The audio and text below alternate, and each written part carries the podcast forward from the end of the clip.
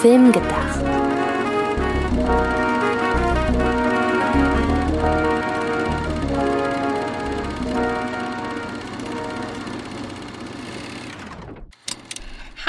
Hallo, liebe Zuhörerinnen und Zuhörer, zu einer weiteren Ausgabe von Film gedacht. Sydney, dein Einsatz. So wie nachgedacht, nur mit Film.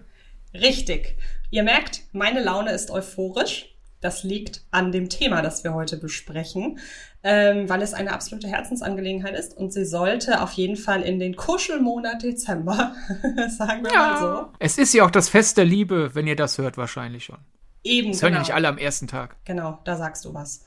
Und ähm, ich würde sagen, weil wir dann ja gleich so extrem äh, tief ins Thema eintauchen und wir dann auch nicht irgendwie groß noch dazwischen Pause machen, würde ich sagen, wir haken das Obligatorische einmal rasch ab Vielen Dank für oder an Fred Carpet für die Unterstützung dieses Projekts. Wenn ihr mit Fred Carpet in Kontakt treten könnt, könnt ihr das jederzeit über die sozialen Netzwerke tun, jeweils unter dem Namen Fred Carpet. Wer mit mir in Kontakt treten möchte, kann das über Twitter und Instagram tun. Da heiße ich jeweils Antje Wessels. Ansonsten auch mit uns beiden Kontakt Filmgedacht, Twitter, Instagram, Letterboxd. Und mit dir kann man auch schreiben, wenn man möchte. Genau, bei Instagram und auf Twitter. Auf Twitter heiße ich Sir Donnerbolt. Das habe ich vergangene Woche ausnahmsweise mal nicht gesagt, also sage ich es diese Woche zweimal. Sir Donnerbolt, das ist ein Vorfahre von Donald Duck. Und Donald Duck ist die beste Figur, die die Fiktion jemals hervorgebracht hat. damit ihr euch das mal merkt. Und wenn wir gerade eh über Twitter reden, vor zwei Wochen haben wir ja hier so ein bisschen so ein auf geheimes Zwinker, Zwinker mit unserem Publikum gemacht, sondern Motto, hier, gebt mal kryptische Tweets ab, damit Leute, die uns nicht hören, nicht wissen, was ihr da verlangt. Ich habe ja in der Ausgabe über Filme, die wir mit Weihnachten verbinden, aber nicht wirklich Weihnachtsfilme sind, habe ich am Ende gesagt, so, ja, ich habe noch zwei, ah, eigentlich drei, komm, ich nehme nur einen davon lasse ich die anderen beiden unter Tisch fahren. Da habe ich ja gesagt, hier, schreibt uns in Großbuchstaben Jerry Bruckheimer und dann noch zwei Ausrufezeichen hinterher. Und es haben tatsächlich Leute gemacht. Vielen Dank dafür. Das signalisiert ja, dass Leute uns wirklich bis zum Schluss hören. Das finde ich sehr schön. Ja, das finde ich auch schön. Und ich würde doch mal sagen, Antje, wenn uns ja Leute das wirklich schreiben, sollen wir auflösen? Ja, und vor allem, was ich so witzig finde, ist, dass ähm, ich selber ja nicht weiß, was jetzt kommt. Ja.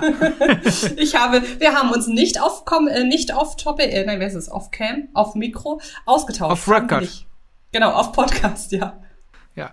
Ja, also, zwei weitere Filme, die ich mit Weihnachten verbinde, obwohl sie nicht wirklich Weihnachtsfilme sind. Einmal der Klassiker, von dem ich gesprochen habe, Lilien auf dem Felde. Vielleicht kommen wir in einer anderen Folge mal auf den zu sprechen. Ein sehr schöner Film mit Sidney Poitier, der bei einer ostdeutschen, äh, bei einem ostdeutschen Kloster in den USA, also ostdeutsche Nonnen, sind nach, den Amer sind nach Amerika geflohen und haben sich dort ein Kloster aufgebaut und dort landet dann Sidney Poitier und äh, die haben dann so ein Rapport, die Opernonnen und Sidney Poitier, so dieses, wir mögen uns nicht, aber wir mögen, dass wir uns nicht mögen. Also helfen wir gegenseitig, tun aber die ganze Zeit so, als würden wir uns hassen.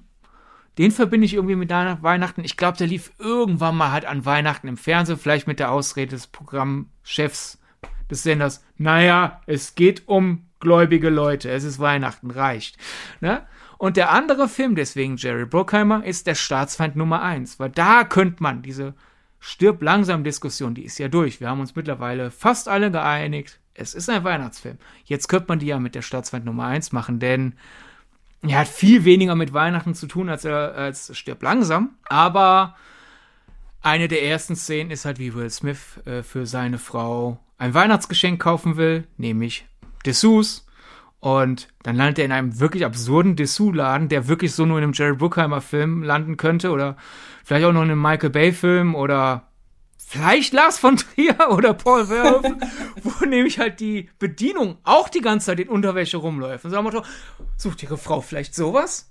Achso, hat ihre Frau größere, kleinere? Okay, ja. Deswegen, da haben wir ja ein bisschen Weihnachten. Man sieht ab und zu mal Weihnachtsbäume, weil es das Weihnachtszeit ist, aber Weihnachten ist ja überhaupt nicht Thema. Aber auch der lief halt mhm. halt mal irgendwann zu Weihnachten auf RTL. Und da habe ich gedacht, stimmt, den habe ich noch nicht gesehen. Ich tu jetzt die Videokassette, so lange ist das her, die Videokassette rein und guck dir. Und ich finde, der Staatsmann Nummer 1 ist ein super spannender Thriller, der vor allem damals abgewatscht wurde, teilweise, das ist so unrealistisch und mittlerweile ist das unser Alltag. Daher, ja, hey, stimmt. das ist der Film, den ich halt in der Ausgabe vor zwei Wochen hab fallen lassen und ihr habt ihn quasi freigespielt, diesen Filmtipp. Staatsfeind Nummer eins, wenn ihr für die nächsten Tage erst noch Streaming-Tipps sucht, den werdet ihr auf Disney Plus auf jeden Fall finden. Daher viel Spaß mit der Staatsfeind Nummer eins. Da ist ja unter anderem auch Jack Black in einer winzig kleinen Rolle, bevor er halt Jack Black war. Ach, Und cool. Ja, das haben wir dann jetzt abgehakt, aber wir bleiben so ein bisschen weihnachtlich, denn unser Thema heute hat ja unter anderem zwei Weihnachtsfilme verantwortet. Das stimmt, wobei ich an dieser Stelle einmal noch ganz kurz an deine äh, kurzen Off-Topic-Ausführungen anschließen möchte. Rate, welchen Film ich äh, linke gerade so ein bisschen in Richtung der vergangenen Episode. Rate, welcher Film gestern auf ProSieben lief und welchen Film ich entsprechend mal wieder ge ah. geguckt habe in der Vorweihnachtszeit. Jetzt wissen alle, wann wir das hier aufzeichnen. Office Christmas Party. Das ist korrekt und ich habe gestern wieder festgestellt, er war völlig zu Recht in unseren Top Ten.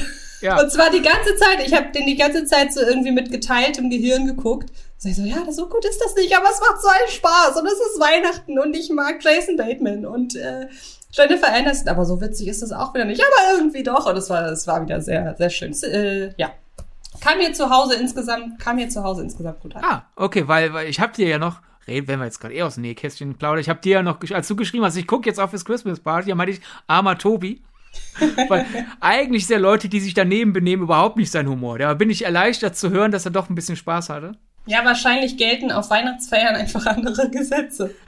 Eben, weil das ist ja, wo du ja sagst, eigentlich, eigentlich ist das ja nicht gut. Aber ich hab Spaß dran. Ist das nicht Teil dessen, wie wir heutzutage Weihnachtszeit verbringen, so nach dem Motto, ah, dieser Glühwein ist nicht gut für mich. Und danach noch einen halben Stollen essen und 15 Lebkuchenherzen. Das ist nicht gut für mich, aber es macht mir Spaß.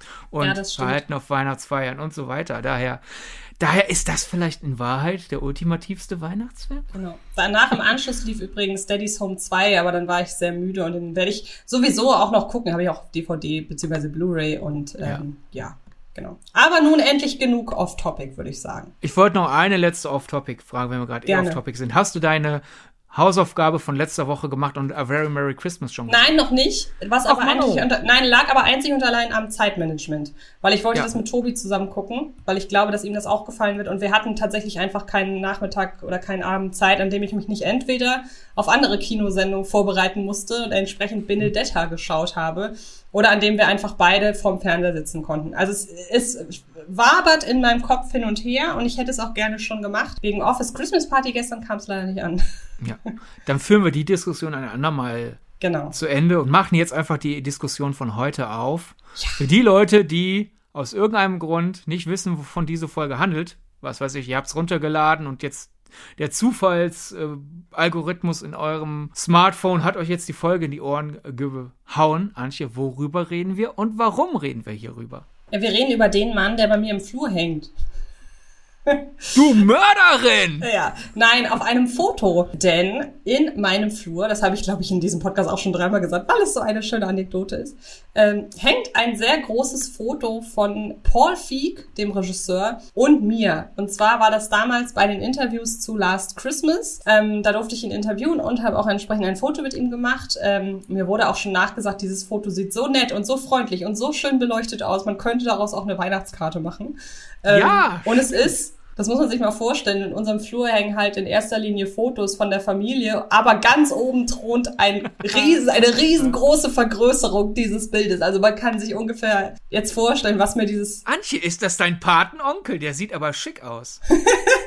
das liegt halt einfach daran, dass mir dieses Foto sehr, sehr wichtig ist und vor allen Dingen, dass es so extrem viel Positives ausstrahlt. Und ich möchte, ja. wenn die Leute bei uns in die Wohnung kommen, möchte ich, dass sie dieses Positive mitnehmen. So. Das ist der Grund. Genau. Also es ist Paul Feig, um den wir, über den wir heute reden, Regisseur von unter anderem Nur ein kleiner Gefallen, Brautalarm, Taffe Mädels, eben Last Christmas, das Ghostbusters Remake beziehungsweise die Neuauflage von 2016 und Freaks and Geeks und habe ich irgendeinen Film vergessen? Freaks and Geeks sind wir ja auch schon in die Serien gerutscht. Genau. Äh, du hast Moment, mal kurz mit Lost Christmas hast du erwähnt, nur ein kleiner Gefallen hast du gewählt, erwähnt. Taffe Mädels, Ghostbusters, Brautalarm natürlich. Sehr ich hätte ihn gesagt, aber okay. Okay, dann haben wir den einfach nochmal erwähnt zur Not. Oje, du Fröhliche, deswegen ja zwei Weihnachtsfilme. Ach, okay, ja. I Am David. Das ist ja sein absoluter Ausreißer in äh, seiner Vita. Mhm. Dieses Holocaust-Drama. Genau. Das ja überhaupt nicht in Paul Feeks Schaffen passt. Und sonst haben wir jetzt doch alles erwähnt. Es sei denn, ich habe mir jetzt irgendwas eingebildet, dass du es erwähnt hast. Natürlich Susan Cooper noch. Susan Cooper, oh Gott, ja, stimmt, Susan Cooper und. Spy Susan Cooper undercover. Genau, und er hat ähm, als Produzent, soweit ich weiß, oder vielleicht sogar Drehbuchautor, hat er eine Serie, die erste Staffel mit Anna Kendrick äh, verantwortet. Das fällt mir jetzt, ich, ich suche gerade mal, wie die heißt, weil die lief äh, hierzulande noch nicht. Das ist eine HBO Max äh, Serie. Die wird also wahrscheinlich irgendwann zu Sky kommen, nehme ich an. Und ähm, da ist jetzt auch die zweite Staffel draußen und die erzählt halt in Anthologieform eine die Geschichte einer Person anhand ihrer Liebschaften. Das ist eine sehr, sehr schöne Serie. Und genau, sie heißt Love Life und ähm, das fällt mir deshalb noch ein, weil das, glaube ich, das Jüngste war, was ich einfach von ihm gesehen habe. Und ich schaue auch ja. gerade direkt einmal nach, in welcher Position er da verantwortlich war. Aber da er weder beim Drehbuch noch bei der Regie auftaucht, müsste das eine Producer-Angelegenheit gewesen sein. Und so ist es. Ja. Ja, genau. wenn wir jetzt eh schon seine Fernseh-Vita noch erwähnen, Wichtig ist ja vor allem dann noch, er hat einige Folgen Arrested Development mhm. gedreht. Er war unter anderem Executive Producer der US-Auflage von The Office, hat auch mhm. da viele Folgen gedreht. Ähm, Wietz hat da nicht so viele Folgen gemacht, sind aber durchaus wichtig für seinen Regiestil. Da fangen wir doch einfach mal mit den Lernanekdoten an. Er hat nämlich während der Serie Weeds gelernt, ein bisschen seinen Regiestil zu ändern, denn er hat einmal bei einer Folge, hat er in einem Interview erzählt, Mary Louise Parker gesagt, dass er für einen neuen Take noch einmal ihr Lachen braucht, dass er in einem vorherigen Take gesehen hat und Mary Louise Parker meinte, sag mir nicht das Ergebnis, sag mir den Grund dafür. Und seither, man, das ist eine Sache, die auch früher oft gemacht, aber jetzt äh, sagt er halt, seit das passiert ist, hat er sich als feste als festes Vorhaben gemacht, ich sag meinem Cast nicht, lach jetzt, tanz jetzt, sondern hey, du, du warst vorhin so fröhlich, äh, irgendwas hat dir gefallen, können wir da noch mal hin, statt halt zu sagen, tanz noch mal. Mhm, ja, verstehe. Sowas.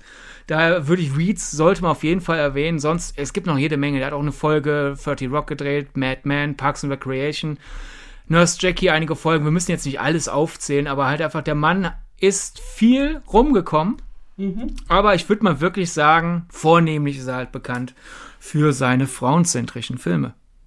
Ab Brautalarm. Genau. Und die Tatsache, dass er erst recht seit seiner 2016er Regiearbeit da, da ist halt, glaube ich, sagen wir mal so, seine ähm, Regiearbeit an Ghostbusters hat ihn, glaube ich, der breitesten Masse bekannt gemacht. Ähm, jetzt könnte man sagen, ja gut, aber Brautalarm war doch noch ein breiter, breiterer Erfolg. Ja, Brautalarm war aber ein Hit. Und ich hatte so das Gefühl, dadurch, dass man, dass man, dass der halt der ganze Hass so auf Ghostbusters eingeprasselt ist, man merkt sich dann den Namen des Regisseurs eher, um dann in Zukunft weiter über ihn herziehen zu können. Das gilt ja, ja auch so für Ryan Johnson mit Star Wars 8 beispielsweise. Und äh, Brautalarm war halt einfach ein guter, bei äh, Kritik und beim Publikum gut angekommener Film. Da braucht man und war fürs Drehbuch nominiert bei den Oscars, aber da war halt Paul Feig. Warum hätte man sich da den Namen merken müssen? Ich glaube, die breite Masse merkt sich einen Namen eher Entweder, wenn dieser Name, wie zum Beispiel ein Denis Villeneuve, binnen kürzester Zeit ein paar herausragende Filme gemacht hat in der Wahrnehmung, oder wenn man halt einmal richtig Mist gebaut hat. Und Paul Feig ist halt so jemand, aus unserer Wahrnehmung, wir werden da gleich dazu kommen, hat er sehr, sehr gute Filme gemacht, aber die waren ja nicht, war ja nicht so der riesen Knallfilm dabei, der jetzt irgendwie Verstehst du, was ich meine? Du kannst es, glaube ich, Ja, sagen, sagen wir so, ich, ich, ich, ich würde es einfach ergänzen. Erstens vielleicht um deine gerade hörbar kreisenden Gedanken zu ergänzen und auch ein bisschen meine verwandte, aber etwas andere Meinung äh, da noch mit reinzuholen. Ich würde mal sagen, bei Brautalarm kommt einfach hinzu, es war ja Paul Feeks Comeback-Film. I Am David war ein Flop. Er sagt auch selber, der Film war nicht gut.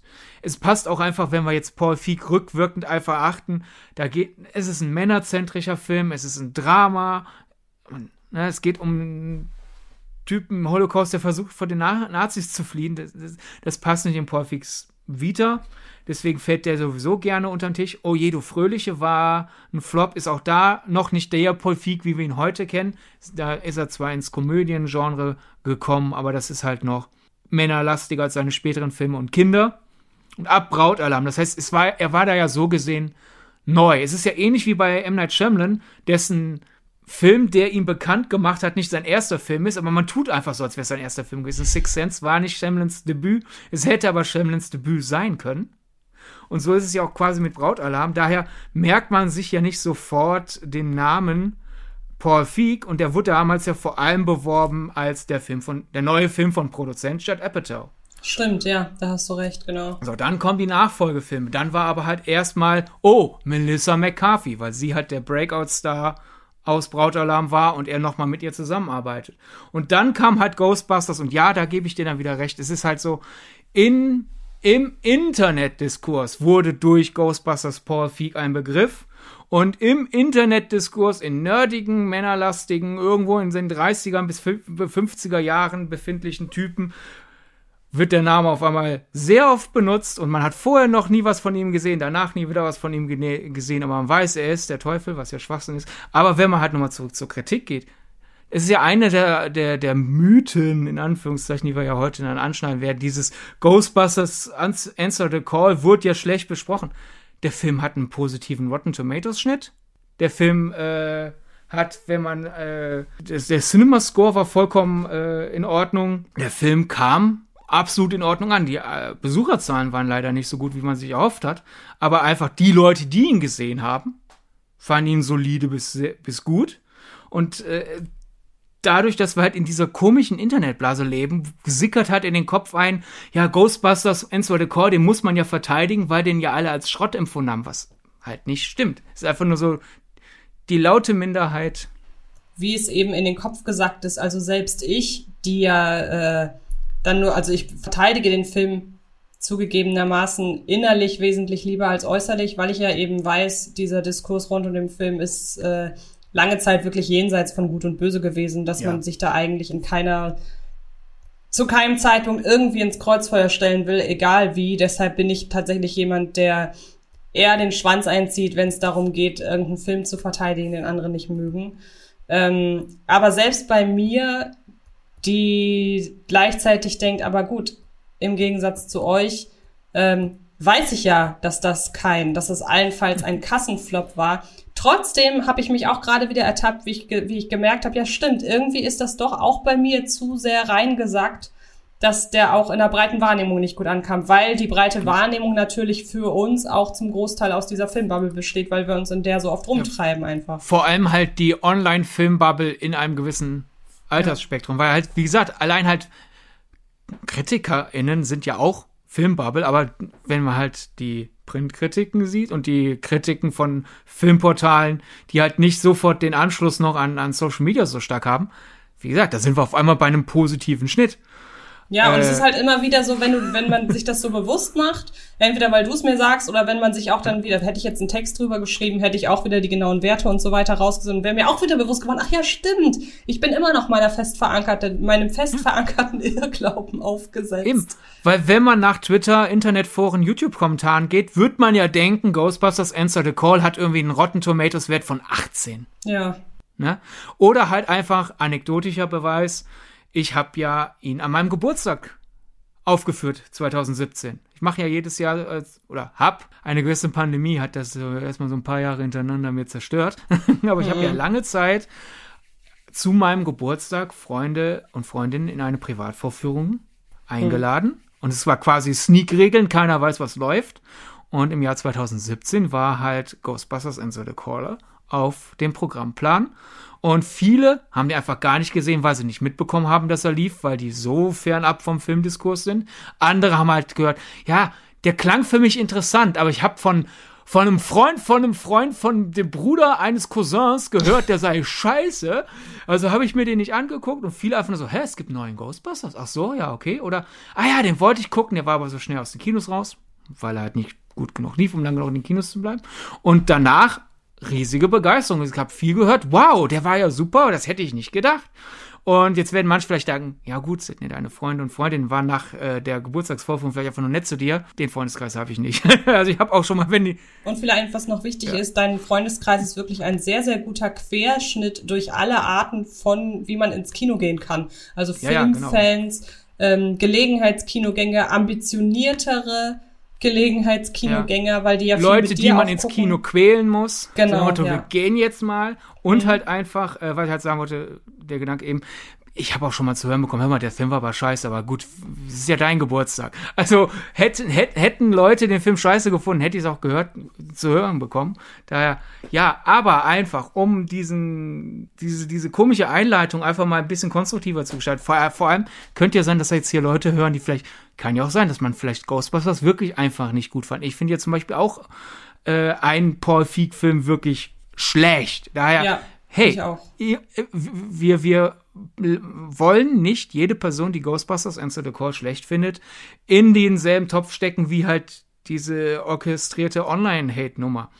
Aber es kann ja sein, dass ihr vielleicht wirklich eine Paul Feig-Erfahrung gemacht habt und schlecht abgeholt wurdet oder ihr eher Gelegenheitskino-Besucher äh, und Besucherinnen seid im Sinne von, okay, ich muss mit meinem Geld haushalten, weil Film ist jetzt nicht meine höchste Priorität. Und ich schaue mir die Trailer an und ich glaube, da sind wir uns einig. Manche Trailer zu Paul Feig-Filmen sind meistens mies. Genau, und ähm, wir haben auch eine Theorie dazu, weshalb das so sein könnte, denn Genau. Wir müssen ja sagen, in der Regel sind das ja Komödien, die von Paul Feig beworben werden. Also selbst ein nur ein kleiner Gefallen war ja so ein im Trailer so ein Hybrid aus Thriller.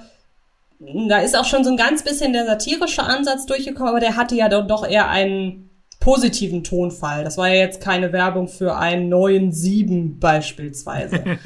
ähm, und man musste halt einfach sagen, also ich glaube, der Trailer zu Nur ein kleiner Gefallen ist noch der fairste Deal.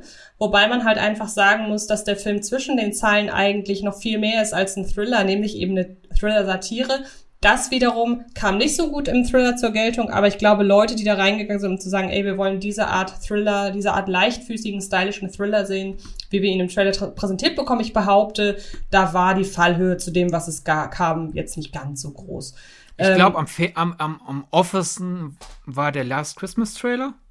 Als das auch zu offen war, dass er für viele den Twist schon verraten Könnte auch sein, ja. Aber worauf ich halt hinaus wollte, ist, hey, vielleicht hört ihr die Folge, obwohl ihr bisher kein Interesse hattet, Paul Feig-Filme zu schauen oder ein oder zwei gesehen habt und sie nicht mochtet und dann euch die Trailers zu den anderen angeschaut habt und festgestellt habt, ich glaube, ich muss mir seine Filme nicht anschauen, sieht alles schlimm aus. Genau, und weil die Trailer halt eben, insbesondere halt die zu seinen Komödien, weil die halt oft, und das ist bei einem Trailer, der halt sehr zentriert, im besten Fall viele Gags abfeuern will, da ist es relativ schwer möglich, die Gags in ihren Kontext zu setzen, wie sie im Film tatsächlich vorkommen.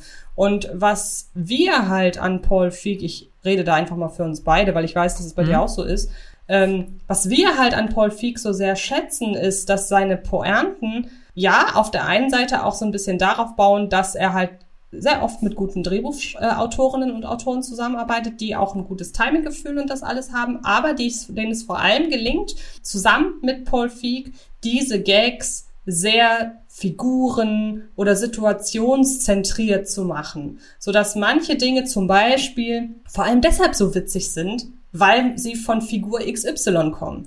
Und genau. wer im Trailer aber jetzt in den zwei Minuten nicht die Gelegenheit hatte, mit allen Figuren, die in diesem Film vorkommen, bereits hundertprozentig zu connecten, die verstehen natürlich nicht, warum ein Gag, der im Trailer platt aussieht, weshalb der im Film am Ende wahnsinnig komisch ist. Also ich weiß, ich habe den, glaube ich, hab, ich glaube, den Brautalarm-Trailer habe ich nie gesehen. Aber ich könnte mir halt zum Beispiel da vorstellen, dass wenn die Szene in dem Brautmodengeschäft wenn die im Trailer angeklungen wären, man sieht da Melissa McCarthy äh, auf dem Waschbecken sitzen mit, mit Durchfall, dass man da denkt, ey Gott, was ist das denn wieder für ein Kack ja. im wahrsten Sinne des Wortes? Und wie sich die Szene aufbaut, welche Figuren daran beteiligt sind, was sie für einen ja inhaltlich wichtigen Stellenwert auch im Film hat. Also muss man sich ja erstmal vorstellen, das ist eine Szene mit oberflächlich äh, also muss nicht oberflächlich, aber die mit Pipi-Kaka-Humor daherkommt, im wahrsten Sinne, die aber für die Handlung tatsächlich wahnsinnig relevant ist. So, und das sind halt so Dinge, die kommen im Trailer, können die nicht zur Geltung kommen, weil man eben nur zwei Minuten Zeit hat. Genau, Paul Feeks Humor ist sehr kontextgebunden. Und es gibt Humor, den kann man aus dem Kontext rausreißen. Es ist halt einfach dann quasi ein Witz. Es ist egal, wer den Witz sagt. Du hast in kompakter Zeit Aufbau, Pointe, Ende. Und Paul Fix Humor ist halt wirklich eher dieses, zum Beispiel einer, ähm, ein, ein, ein gutes Beispiel ist einfach in Ghostbusters Answer the Call. Fast alles, was äh, Kate McKinnons Figur Holtzman macht, ist im Kontext abartig lustig, aber sie, sie reißt halt nicht eine Pointe nach dem anderen, sondern es ist halt einfach wirklich dieses, dass diese Person in dieser Situation zu einer anderen Person was lustig, das sagt, ist lustig. Und das kannst du in einem Trailer nicht vermitteln. Wenn, dann könntest du eine Szene als Trailer nehmen. Dann hast du vielleicht den, den, den Zeitraum, ein bisschen Kontext zu schaffen, aber so funktionieren Trailer halt selten. Es ist halt wirklich, okay, Pointe, Pointe, Pointe, Pointe. Da nimmt irgendjemand was, was aus dem, Tra was aus dem Film lustig wirkte, reißt es aus dem Kontext und es funktioniert nicht mehr. Und ein anderer, äh, eine Szene bei Answer the Call, bei der ich mich jedes Mal schlapplache, ist, wenn der Schurke, der ja wirklich so, so Marke Kellerkind ist, aber denkt, ah, er hat das Zeug zum Weltherrscher. So nach Motto, es ist, es ist, es ist ein einsames Kellerkind, das denkt, es ist ein Bond-Schurke. Und in einem Moment versucht er sich aber unter andere Leute zu mischen. Nämlich, er will ein Metal-Konzert ähm, manipulieren. Er hat da äh, einen bösen Plan. Das heißt, er versucht gerade sich unter das Metal-Fan-Publikum zu mogeln. Heißt, wir haben einsames, wütendes Kellerkind, Kellerkind, das denkt, es ist ein Bond-Schurke, das jetzt versucht, Leute davon zu überzeugen, ein richtig knallharter, absolut authentischer Metal-Fan zu sein. Und er geht da halt an, an den Leuten äh, vor, vorm Einlass vorbei, nickt so ein bisschen mit, den, mit dem Kopf, zieht die Augenbrauen so ein bisschen runter und so, hallo, ja, ich freue mich wahnsinnig auf dieses Metal-Konzert. Das ist kein Witz. Würde ich, würd ich jemanden einfach ohne irgendwas sagen, ich freue mich wahnsinnig auf dieses Metal-Konzert, ist das nicht lustig.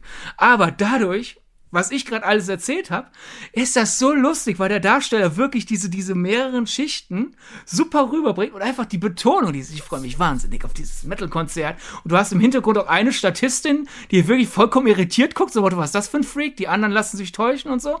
Und das ist super lustig, wenn man halt den ganzen Film vorher gesehen hat. Und so funktioniert Feig Humor ziemlich oft. Und das ist halt eine Sache, die wir sehr schätzen weil man da einfach was Erfrischendes hat. Es ist ein Humorstil, der jetzt nicht so oft im Kino bedient wird. Aber ja, es macht es sehr schwer für seine Filme zu werben. Genau, und wir merken aber ja schon, oder ihr da draußen merkt schon, und ich meine, ich habe da sehr, sehr selten ein Hehl draus gemacht in irgendeiner Form. aber ihr merkt, wir sind Paul Feig sehr, sehr wohlgesonnen. Und ich glaube, wann immer, ich glaube, da sind wir beide einfach die Typen für, haben wir so in den letzten Jahren, Jahrzehnten, wir müssen ja jeweils schon über 30 Jahre mit uns selber auch klarkommen, äh, haben wir halt einfach die Beobachtung machen können, dass ja, wir dann ja doch, gerade so beim Film dazu neigen, gut, wenn irgendwie auf den Film eingeklopft wird, dann sind wir erst recht so, dass wir sagen, bitte überzeug uns trotzdem. So. Ja. Und äh, trotzdem, und, und da sind wir, da, dafür sind wir nun mal die Typen, aber ich glaube, in diesem Fall sind wir einfach so, dass wir sagen, das sind Filme, die absolut zu uns passen, unser Humorverständnis widerspiegeln. Und ähm, Paul Feig ist einfach einer, der genau das so umsetzt wie wir. Wenn wir eine Komödie drehen würden, das wahrscheinlich auch machen würden.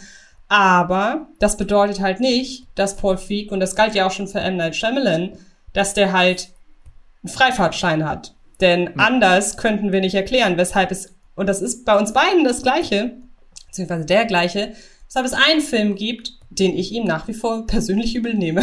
Nein, so um Gottes Willen, so schlimm ist es nicht. Es gibt ja Leute, die fühlen sich persönlich beleidigt von, äh, von ähm, dem Regisseur Film. von Star Wars 8 beispielsweise. So, ja. ähm, ah, wer heißt denn der nochmal? Ryan Ryan Johnson. Ryan Johnson habe ich doch richtig im Kopf. Ja. Die fühlen sich persönlich beleidigt von Ryan Johnson, weil er Star Wars 8 gemacht hat. So meinen wir das nicht. Aber es ist nach wie vor immer wieder schockierend zu realisieren, stimmt, der gehört ja auch zu seinen Filmen. Von welchem rede ich denn? Ja, ich bin gerade bisschen überrascht, dass du sagst, wir haben denselben, weil ich habe die Erinnerung, dass wir einen anderen Paul Feig Hassfilm haben im Sinne von war bei mir in den Jahresflops. Weil zum Beispiel I'm David ist mir egal, der ist, der ist nicht besonders gut, der ist aber auch nicht so schlecht, dass ich mich aufrege. Oh, jede Fröhliche ist auch noch egal. Dann ab Braut Alarm fängt eigentlich die glorreiche Paul Feig-Ära an. Aber bei mir kam direkt nach Brautalarm der Rausreißer nach unten. Taffe Mädels Exakt, war bei ja. mir in den Jahresflops und ist es immer noch. Also bei anderen Paul Feig-Filmen merke ich, die wachsen mit der Zeit. Mit noch mal gucken, noch mal ein bisschen sacken lassen und so alles.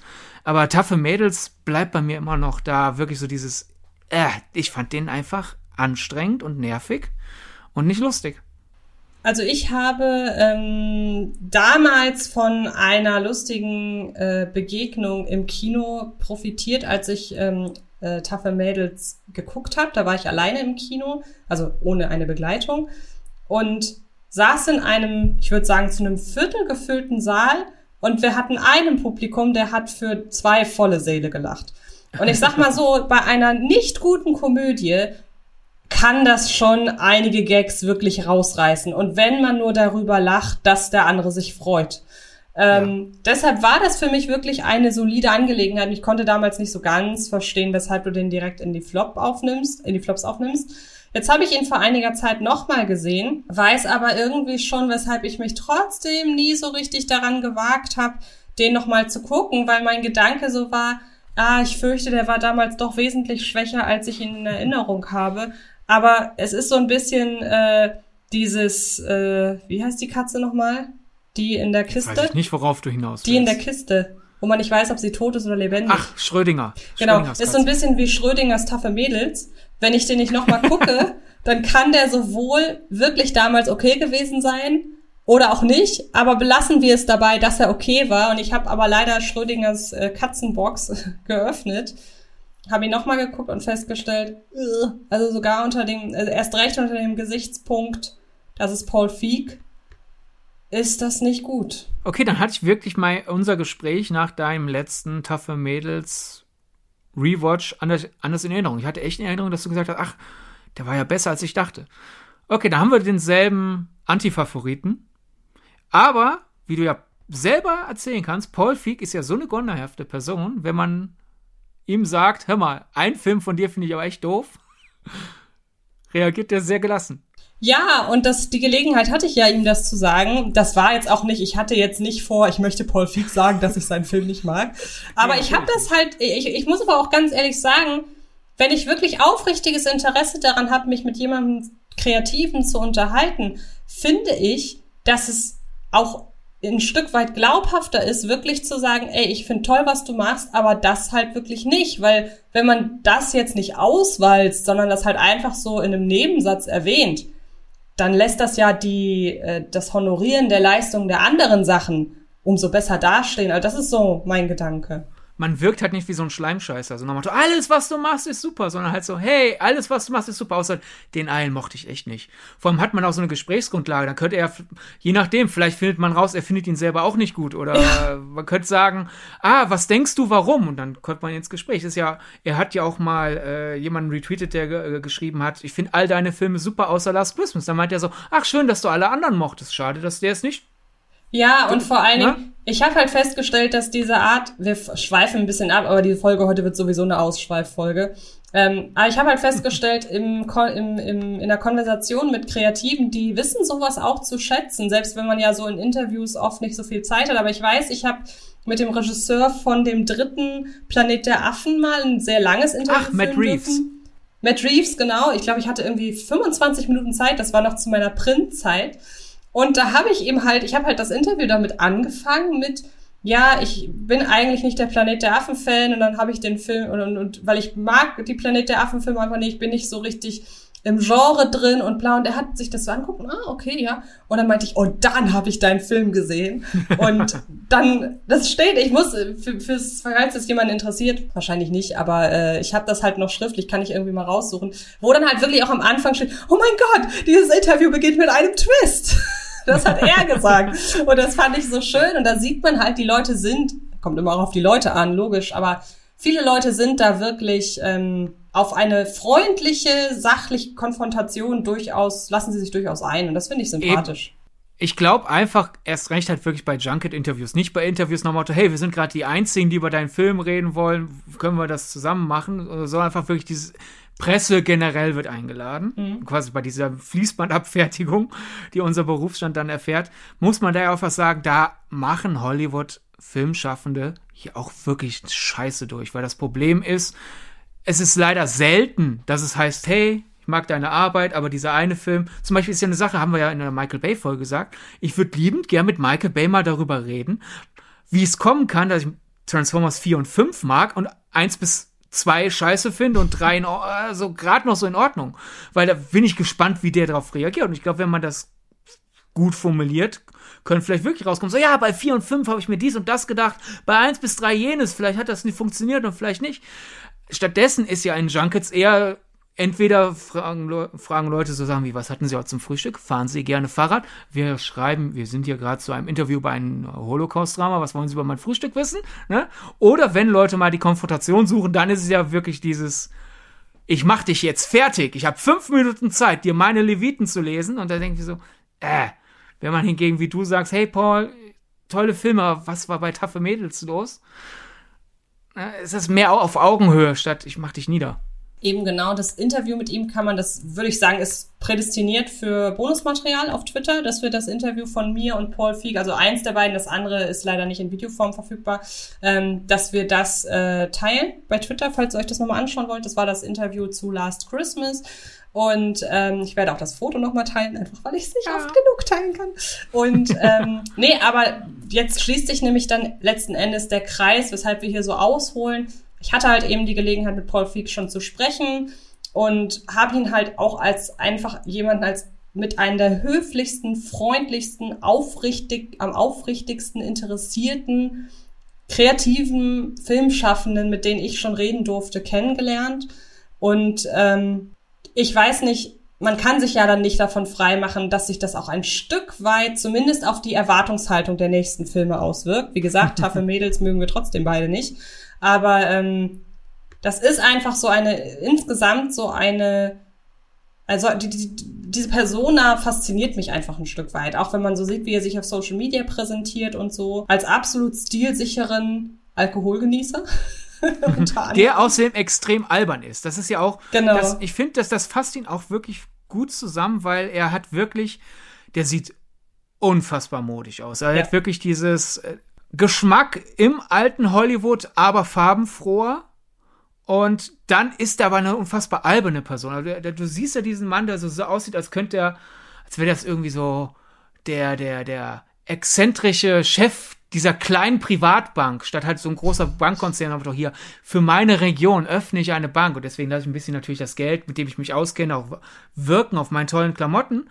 Aber wenn er redet, zieht Grimassen beim Reden und er ist sehr schlaksig und redet auch viel, viel auf die Pointe hin und ist sehr albern, wenn er redet und das ist ein faszinierender Kontrast und äh, er steht dahinter. Also der, der ist sehr, mit jetzt als erwachsener Mann ist er sehr in sich selbstbewusst, äh, was ich dann auch wieder sehr schön für ihn finde, weil da kommen wir nachher drauf. Also der, er hatte jetzt nicht die leichteste Jugend, ja, und daher, dass er jetzt so nach hier, so bin ich und ich genieße es. es einfach auf menschlicher Ebene freut mich das sehr.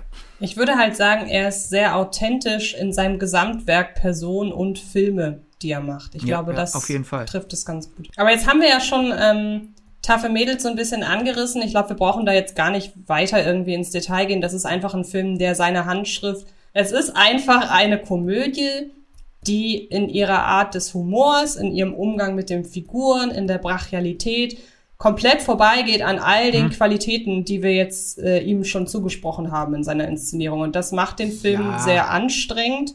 Und ich käme auch, wenn man mir den Film zeigen würde, Vielleicht an ganz vereinzelten Details, aber sonst nicht wirklich darauf, dass das ein Film von ihm ist. Hm. Äh, ich finde, ich finde, er hat die, die Elemente eines Paul Feig-Films, als dass wir wirklich dieses äh, sehr situationsabhängigen Humor haben.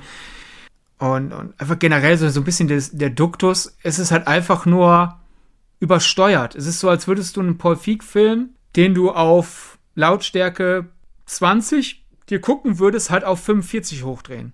Das ist für mich eher das taffe Mädels-Ding. Also ich gehe da tatsächlich noch ein bisschen weiter. Ich finde, er ist in seinem Humor einfach so brachial und macht den Humor, den man sonst nur in dem Paul Feig Trailer sieht, zieht er halt hier durch. Und das finde ich mhm. halt, finde ich halt schade. Aber wir haben ja gerade schon gesagt, dass dieser im, im Trailer oft sehr platt wirkende Humor dass der ja durch die, durch den Kontext, dadurch wie er im Film präsentiert wird, in seiner Plattheit ja oft wirklich gerade gebügelt wird. Und das ist hier halt nicht so. Das ist ein lauter, auf sich bisweilen doch durchaus ätzende Figuren konzentrierender Action-Komödienfilm und der halt leider bis auf gewisse negative Dinge überhaupt keinen Eindruck in irgendeiner Form hinterlässt. Ich könnte auch keine Poernten von dem irgendwie wiedergeben.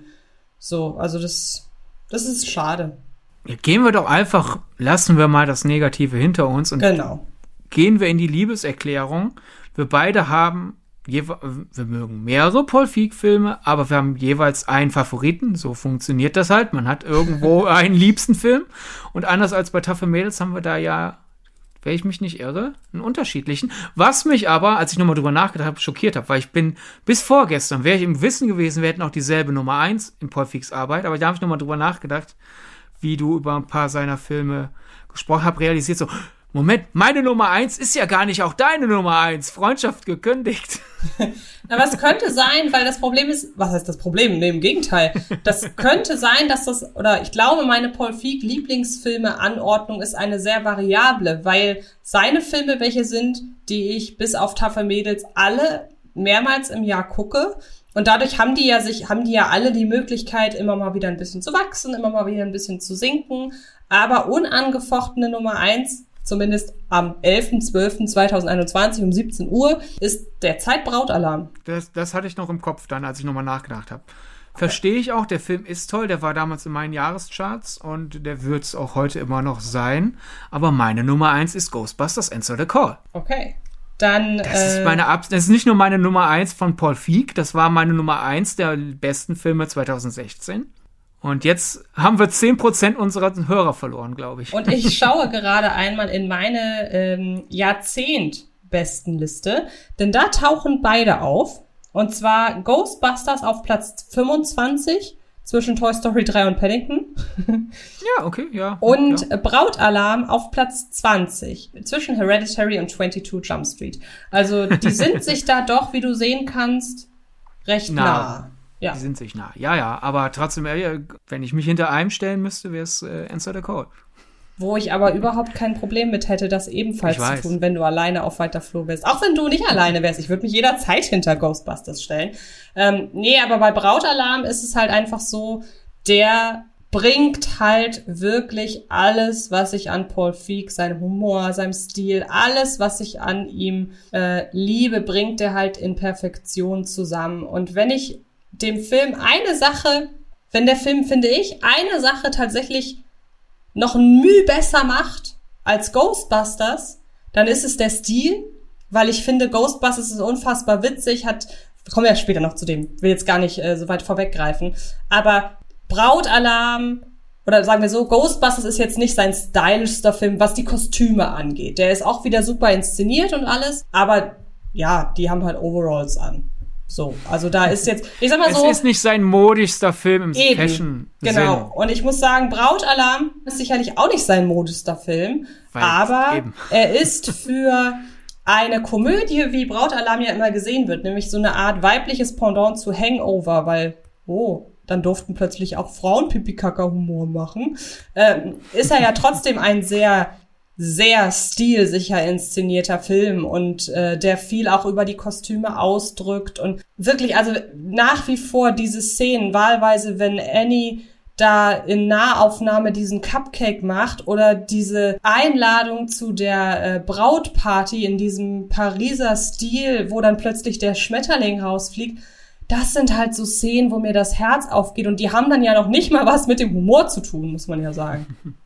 Ja, ja, mein, könnte man sich jetzt überstreiten, wer jetzt der visuell interessantere Film ist, weil, gut, klar, wenn du das jetzt so aus der, ich sag mal so, die, die, die, der modischste Film von ihm ist nur ein kleiner Gefallen. Ja. Wenn wir nur auf die Kostüme gucken, dass der nicht für den Oscar nominiert wurde in der Kategorie beste Kostüme, ist ein Verbrechen. Ja. Aber Brautalarm ist da dann natürlich die umsetzbarere. Also man, ich glaube, da kannst du schneller träumen, ach ja, das hätte ich auch gern, statt, also du würdest nicht die ganze Zeit so rumlaufen wie Black Lively. Mhm. Nur ein kleiner Gefallen.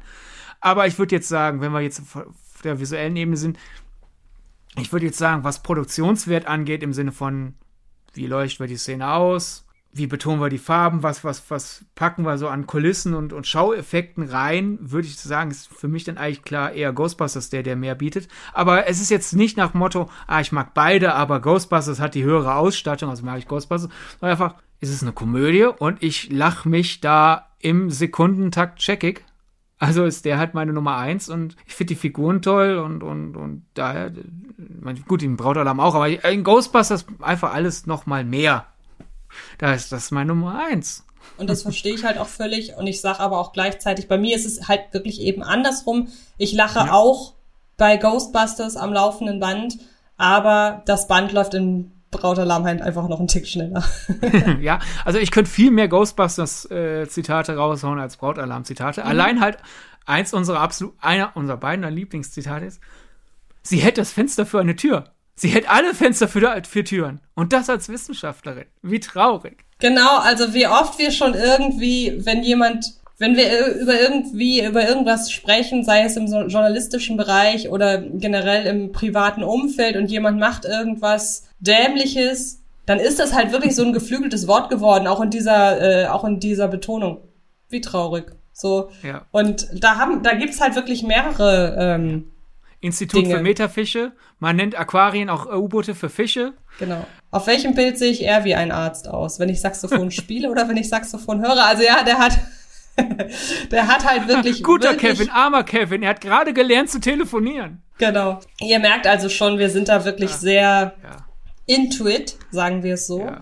Ähm, dann lass uns doch mal tatsächlich ganz, uns einen ganz, ganz kurzen, Ex, einen ganz, ganz kurzen Exkurs erlauben, weil wir reden von. Ein Exkurs? Ein Exkurs, genau, ein extra kurzer Exkurs. Ähm. Und zwar haben wir ja lustigerweise gerade ähm, wir hatten erst überlegt, zum Beginn des Podcasts äh, so nochmal über den neuen Ghostbusters zu reden, weil das ganz gut gepasst hätte irgendwie. Aber wir dachten, hey, nehmen wir das doch hier einfach mal mit rein, dass es ja erst kürzlich einen neuen Ghostbusters-Film gab. Kurze Stimme von dir, äh, Daumen hoch oder runter? Hoch. Bei mir auch.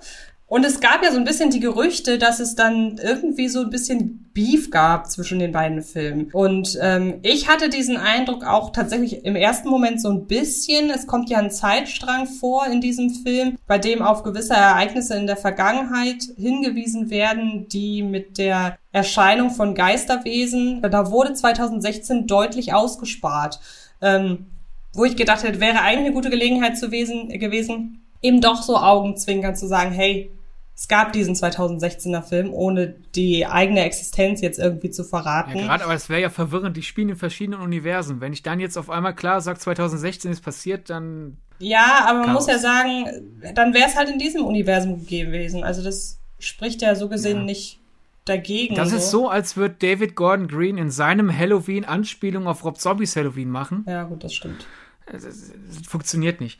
Nee, äh, vor allem halt einfach, und da, da kommen wir nochmal zurück zum äh, vorherigen Thema, dieses, diese Leute, wir müssen auch mal ab und zu unseren Kopf aus dem Internet rausstecken, um festzustellen, die Welt draußen tickt ganz anders. Äh, nämlich halt dieses, wenn man online unterwegs ist in sozialen Netzwerken, wird man ja denken, es gibt die einen, die lieben Answer the Call und hassen Afterlife beziehungsweise Legacy, je nachdem welchem Land man ist, und umgekehrt. Und das ist vollkommen unvereinbar, beide zu mögen. Und das ist absoluter Bullshit. Also es gibt, allein wenn man halt zum Beispiel die Kritiken analysiert, da gibt es ein tolles Video, das kommt auch als Bonusmaterial auf Twitter. Dan Murrell hat halt wirklich, nachdem viele Leute behauptet haben, oh, Leute, die die Kritiken zu beiden Filmen geschrieben haben, äh, wer Ghostbusters Answer the Call positiv bewertet hat äh, als professioneller Kritiker oder professionelle Kritikerin, hat dann Afterlife eine negative Kritik gegeben und Leute, die Answer the Call äh, schlecht fanden, fanden natürlich alle Afterlife super. Und er hat dann wirklich sich einfach die Mühe gemacht, alle bei Rotten Tomatoes, äh, Rotten Tomatoes gewertete Kritiken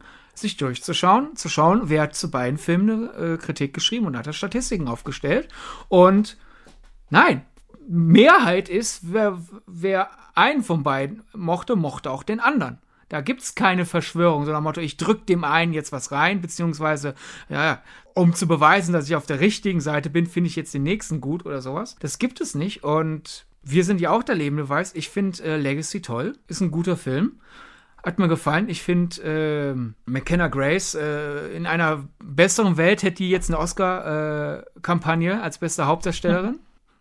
was natürlich nicht passieren wird bei der Art Film und so. Aber äh, die ist super. Äh, somit sind jetzt meine, tut mir leid, Leute, aber meine zwei liebsten Ghostbusters-Figuren sind Frauen. Holzman und äh, äh, McKenna Grace, das äh, Figur in, in Legacy. Dann kommen erst die Männer. Einmal ganz kurz, nur um das gerade zu stellen. Ich glaube, Leute, die uns jetzt schon regelmäßig hören, da, da musst du dich nicht entschuldigen, dass deine beiden Ghostbusters-Lieblingsfiguren weiblich sind. Ich habe sehr, sehr große, eine sehr, sehr große Liebe für unsere Zuhörerinnen und Zuhörer. Ja, ich auch, ich auch, aber da ist ja die Sache, da, da wollte ich jetzt niemanden mit dem, mit dem Mob, äh, mit, den mit den brennenden Fackeln und äh, den stinkenden Missgabeln in den Topf werfen. Das war quasi ins Blaue gesprochen, so. Ghostbusters ist ja auch ein sehr nostalgischer Film für viele Leute und da ist natürlich dann klar, wenn man jetzt eine große Liebe zu zwei, drei Figuren aus dem Original hat, dann ist es natürlich schon verletzend zu hören, so, ah ja, die, die sind aber erst nach den beiden Frauen. Das hat ja jetzt nichts mit Gender zu tun. Es ist ja so, als würde jemand mir sagen, meine liebste Disney-Figur ist Mickey. Ja, will ich auch, dass die, diese Person sich bei mir entschuldigt. Entschuldigt, weil Donald ist die Beste. Ne? so war das gemeint. Nee, okay, okay. verstehe.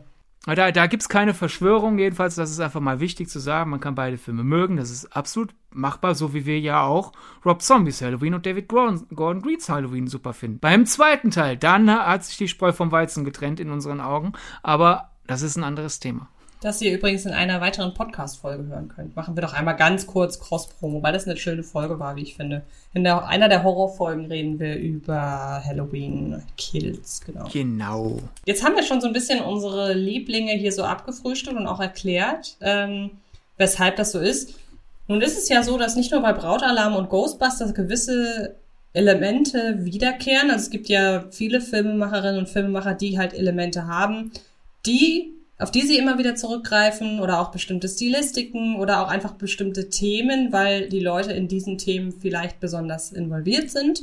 Was sind denn so die Dinge, die man jetzt bei Paul Feig Filmen öfter trifft? Also mein erster Gedanke wäre natürlich, dass es vorwiegend äh, weibliche Figuren sind. Ähm, mir sind auch in den letzten Filmen von ihnen zunehmend und ich gehe stark davon aus, wenn ich einige Filme, die ich länger von ihm nicht, wobei nein, ich habe ja gesagt, ich gucke seine Filme mehrmals im Jahr. Und jetzt, wo ich so drüber nachdenke, ist es schon lange her, dass ich einen Paul Feig vor langer Zeit gesehen habe, außer Tafel Mädels. Aber ich glaube, je, in dem Moment, wo durch diese ganze MeToo, durch dieses ganze MeToo-Aufkommen, woraus ja eine Sensibilisierung für Gleichberechtigung verschiedener Geschlechter und Ethnien in Halloween einfach, äh, Halloween, in Hollywood, in Hollywood äh, einfach stattgefunden hat. Verkleidet euch doch mal bitte wieder als Dämonen aus einer anderen Kultur. Moment, das ist eher unsensibel. Ich nehme alles zurück. Genau. Nein, ähm, ich, egal wie, ähm, wie aufgeschlossen und so weiter man vorher war, auch bei den meist aufgeschlossenen Leuten kam die MeToo Welle beziehungsweise diese Sensibilisierung für das Thema. Selbst bei den Leuten kam das noch an so und ähm, deshalb viel mehr. Das ist mir das erste Mal so richtig aufgefallen bei Last Christmas und dann rückwirkend auch noch bei vielen anderen Filmen, dass ähm, Paul Feig immer schon munter durch alle Ethnien und durch alle Geschlechter und durch alle Randgruppen durchbesetzt hat. Ja, was auch ein Stück weit und jetzt, ähm, das lässt sich dann jetzt eben wieder auf der einen Seite an, auf ihn in seiner Kindheit und Jugend zurückzuführen. Kannst du gleich gerne ausführen, weil du hast das ja schon angeteasert zu Beginn des Podcasts. Ähm, ja, jetzt habe ich irgendwie das Gefühl, ich habe diesen Satz angefangen und wusste, weiß nicht, wie ich ihn benennen soll. Ähm, Genau, dieser, die, also erzähl einfach aus seiner Jugend. So, Hilfe. ja, gerne. äh, also, wovon erzählt Paul Feig viel?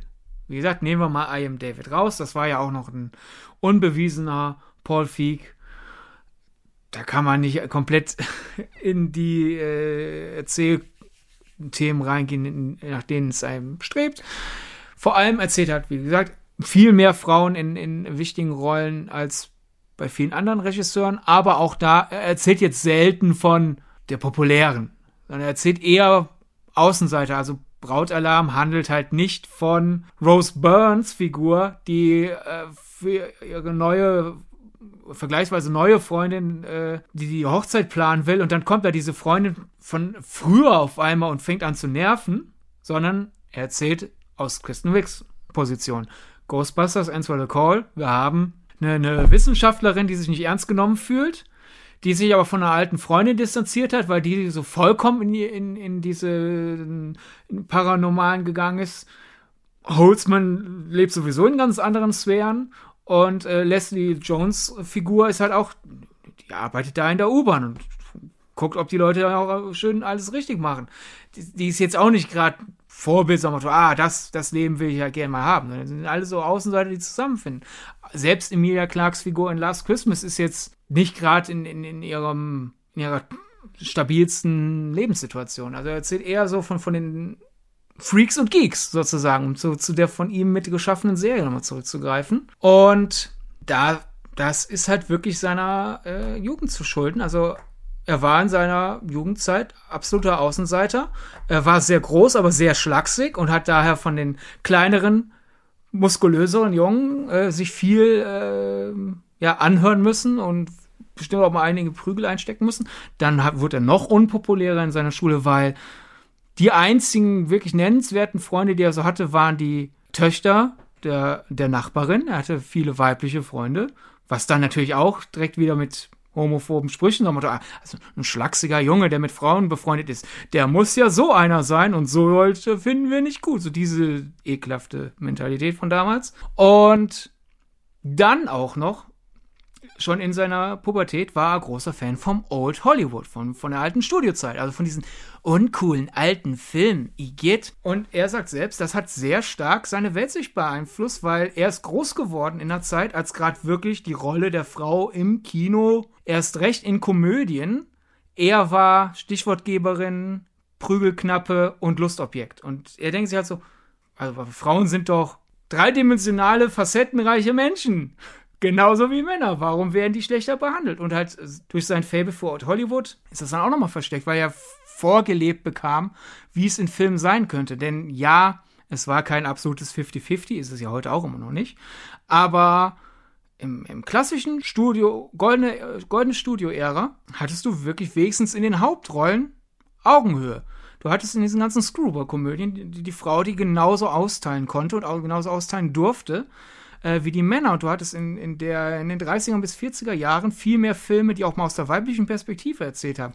Hinter den Kulissen, ja, waren es viel Männer, aber vor der Kamera war es mehr Gleichberechtigung, als Paul Feig halt in, den, in seiner Jugend, in den Filmen äh, seiner Gegenwart erlebt bekommen hat. Und er sagt von sich, da hat er sich irgendwie vorgenommen, wenn ich irgendwann mal Filme machen sollte, worauf ich Bock hätte, dann will ich das ändern. Und hat halt was Anlauf gebraucht, aber seit Brautalarm, nachdem er da halt diesen, diesen Hit dann hatte, hält er da Wort. Und natürlich, ich glaube, da ist auch Paul Feig der Erste, der es selber sagen würde, natürlich gibt es immer noch mehr zu tun, weil ja zum Beispiel halt einfach sein zentraler Cast immer noch sehr weißlastig ist und, und sich die Vielfalt in seinen Filmen immer noch eher dann so auf Nebenrollen bis Statistenrollen erstreckt, aber ich glaube, er, er, er selbst würde sagen, so, ich versuche ja halt die, die Mauern zu verschieben, aber ich kann halt auch nicht zaubern. Aber er bemüht sich und, und äh, spricht sich immer dafür aus, noch besser werden zu wollen. Und das ist generell einfach löblich und einfach, wenn man jetzt sagt, hier lass doch die Politik raus. Wenn, weiß ich, wie ist es mit der Qualität? Allein das verspricht natürlich eine gewisse Qualität, weil du halt einfach was zu sehen bekommst in Paul Feeks Filmen, was du nicht in 20 anderen Filmen zu sehen bekommst. Und halt Liebe, früher war alles anders, Rufer, das sagt sich Paul Feig ja auch. er, er, er, schaut sich Komödien der 80er an und sagt, also früher war das aber anders, da gab es mehr Frauen. Jetzt macht das, jetzt haben wir wieder mehr Frauen. Also sagt nicht Frauen raus, früher war das nicht so. Doch, früher war es, nur noch ein bisschen mehr früher, als ihr gerade denkt. Und du hast es gerade schon angesprochen, jetzt könnte man natürlich denken, ja gut, nur weil Paul Feig seine letzten Komödien ausschließlich oder fast ausschließlich mit Frauen besetzt hat, das muss ja noch längst nichts bedeuten, weil dann hat er halt eben Filme für ein äh, frauenzentrisches Publikum gemacht und dass man die dann mit Frauen besetzt, ja gut, das ist ja Selbstreden. Aber nee, das geht ja noch weiter. Also nehmen wir jetzt mal wirklich ähm, Last Christmas als Beispiel, damit wir auch hier nochmal kurz erwähnen, weshalb dieser Film, äh, weshalb dieser Podcast im Dezember erscheint. Ähm, nehmen wir mal Last Christmas wirklich als perfektes Beispiel, wo halt Arten von Nebenfiguren auftauchen, die in jedem anderen Film zu anderen Gruppen gehören würden, wo es aber auch tatsächlich nicht negativ auffallen würde. Aber wenn man es jetzt mal anders macht und aus diesen bekannten äh, Schemata ausbricht und an diesen festgefahrenen Mustern, merkt man plötzlich, oh, das ist aber plötzlich irgendwie fühlt sich das alles ein bisschen lebendiger und ein bisschen realistischer an. Es gibt in Last Christmas ein, ähm, ein Duo aus ähm, zwei Ermittlerinnen. Das ist, sind zwei Nebenfiguren, die in zwei Szenen vorkommen und eine maximale Screentime haben von insgesamt fünf Minuten, würde, ja, zehn Minuten vielleicht. Und das sind halt zwei Frauen. Eine dick, eine dünn. So. Und das ist halt eine, das sind per se total unwichtige Figuren. Es sind welche, die zwei, drei wirklich gute Gags abliefern, aber halt eben da er Gag Stichwortgeberin sind und in dieser einen Szene relevant sind, weil sie da kurz mal den Plot vorantreiben müssen in einem Nebenhandlungsstrang. Aber ansonsten sind das Figuren, denen man eigentlich so keine weitere Beachtung schenkt. Der Film käme so gesehen eigentlich auch ohne sie aus. Und deshalb würde es jetzt auch nicht auffallen, wenn man wieder sagt, ah, okay, ja, zwei Korps, zwei Männer, zwei weiße Männer, jo, okay. Im besten Fall der eine grummelig, der andere freundlich, dieses typische Schema. Und wenn man aber so im Nachhinein überlegt, Paul Feig besetzt diese beiden Frauen auch nicht irgendwie so, dass die beiden noch aus, sich noch darüber austauschen müssen, dass sie Frauen sind. Also zum Beispiel, dass die Geschädigte in deren Haus oder in deren Laden eingebrochen äh, wurde, dass die noch mal erwähnen, wie das ja dann schlechtere Filme machen. Nanu, ich hätte jetzt hier zwei Cops erwartet. Das ist ja cool, dass hier zwei Frauen auftauchen. Ja, ich weiß. Wir sind, äh, wir halten hier die, die Fahne der weiblichen Ermittlerin hoch. Bla, blub. Das findet ja gar nicht statt. Also wenn wir jetzt, ich kann mir vorstellen, dass das wirklich, das ist ja so flüssig in den Filmablauf reagiert, äh, integriert, also so wirklich absolut beiläufig, dass man das so gar nicht richtig wahrnimmt. Und das ist übrigens auch was, und da tatsächlich nochmal kurz der Verweis auf das äh, Interview, das wir ja verlinken werden. Ich habe mit ihm genau damals darüber gesprochen und fand das so witzig, dass auch er im ersten Moment irgendwie dachte, oder er hat mir zu verstehen gegeben, dass er auch im ersten Moment immer so ein bisschen verwundert ist, wenn er sowas gefragt wird. Und ich glaube ihm das auch, weil er wirkt halt so, als wäre das alles für ihn komplett normal. Der will damit keine Agenda abhaken. Der will damit kein Statement setzen. Der will einfach aus den Welten erzählen, aus der er kommt und wo halt dann ja. die entsprechenden, äh, die entsprechenden Figuren einfach stattfinden. Und ich könnte mir, also es erweckt halt den Eindruck, er hat diese beiden Figuren auf dem Papier und er castet Leute quer durch alle Geschlechter, durch alle Ethnien. Und was am Ende für ihn am besten zu der Figur passt, das nimmt er. Das ist immer so mein Eindruck, was die Besetzung von äh, Darstellerinnen und Darstellern angeht. Zu, zumindest bei den äh, Nebenrollen, die auch ein bisschen Text haben. Bei den Hauptdarstellerinnen und Darstellern, da wird er sich schon genau denken, mit wem er da zusammenarbeitet. Aber das ist zumindest mein Eindruck, was die Nebendarsteller angeht. Ja, vor allem einfach wirklich bei Last Christmas. Es ist ja auch eine, einer der Gags, die ja dann zum Beispiel jetzt dann die, die äh, Serie Friends immer einholt, so Motto, New York ist eine der, was Bevölkerungszusammensetzung angeht, demografisch vielfältigsten Städte Amerikas. Warum sehen wir in Friends nur Weiße? ne? mhm. Und was er sich halt bei Last Christmas spielt in London. Und London ist halt extrem vielfältig. Und dass man da halt dann nicht nur Bleich, Bleichgesichter wie uns castet, sondern auch immer sagt, hier so, ja, hier und da und so. Das, das macht's doch einfach glaubwürdiger. Was Last Christmas hat dann quasi so als Grundlage braucht für die etwas kitschigeren Momente. Sondern wir brauchen eine realistische Grundlage und daraus können wir dann den Rest entwachsen. Das heißt also, generell ist es ja einfach auch schön, endlich mal dafür zu sorgen, dass äh, die, die, die Leute ein bisschen gerechter repräsentiert werden, weil das ist ja eins der großen Probleme, ist immer dieses Unproportionale. So nach Motto, Weiß macht nur letzten Endes nur einen gewissen Prozentsatz aus. Man würde, wenn man denken, wenn man nur Hollywood-Filme schaut, denken, der Prozentsatz ist in Realität viel höher, als er ist. Ne? Und daher einfach sagen, ich versuche mich näher an die Wirklichkeit anzugleichen, ist ja generell schon löblich, aber selbst wenn man jetzt wirklich so ein absoluter krummeliger Arsch ist und sagt, nee, mich interessiert nur die Qualität der Filme, ja, es erhöht die Qualität, weil es Last Christmas glaubwürdiger macht. Wo du das erzählst, zum Beispiel auch generell jetzt einfach mal kurz auf einen anderen Film, nicht von Paul Feig. Wer das auch gut gemacht hat äh, neulich ist Jolt. Der Film war generell für mich eine eher Enttäuschung, weil ich gedacht habe, oh, das klingt wie äh, Crank mit Kate Beckinsale, dieser Film über eine Frau, die äh, sich selber Stromstöße versetzen muss, damit sie nicht. Äh, ja, habe ich von gehört, habe ich aber nicht gesehen. Der reinste, äh, der, der reinste, das reinste Cholerik-Distillat ist auf zwei Beinen. Und auch da gibt's ein äh, Polizeiduo Und äh, 50% des Poli Polizeiduos werden gespielt von Laverne Cox. Und es gibt nicht einen einzigen blöden Spruch, so nach Motto, dass das, das, dass das Geschlecht von, von Laverne Cox äh, in Frage gestellt wird oder sonst was. Niemand sagt, auch solche Leute wie sie dürfen Cops sein oder sowas, sondern einfach, Laverne Cox ist eine Polizistin. Ende. Keine Debatte. Sie ist eine Polizistin. Was soll sie denn sonst sein? Ne? Ende. Ja. Und das ist so toll. Und ich habe es auch erst ein paar Tage nach dem Film realisiert, so nach dem Motto, stimmt. Laverne Cox war einfach eine Polizistin. Niemand hat da irgendwas in Frage gestellt.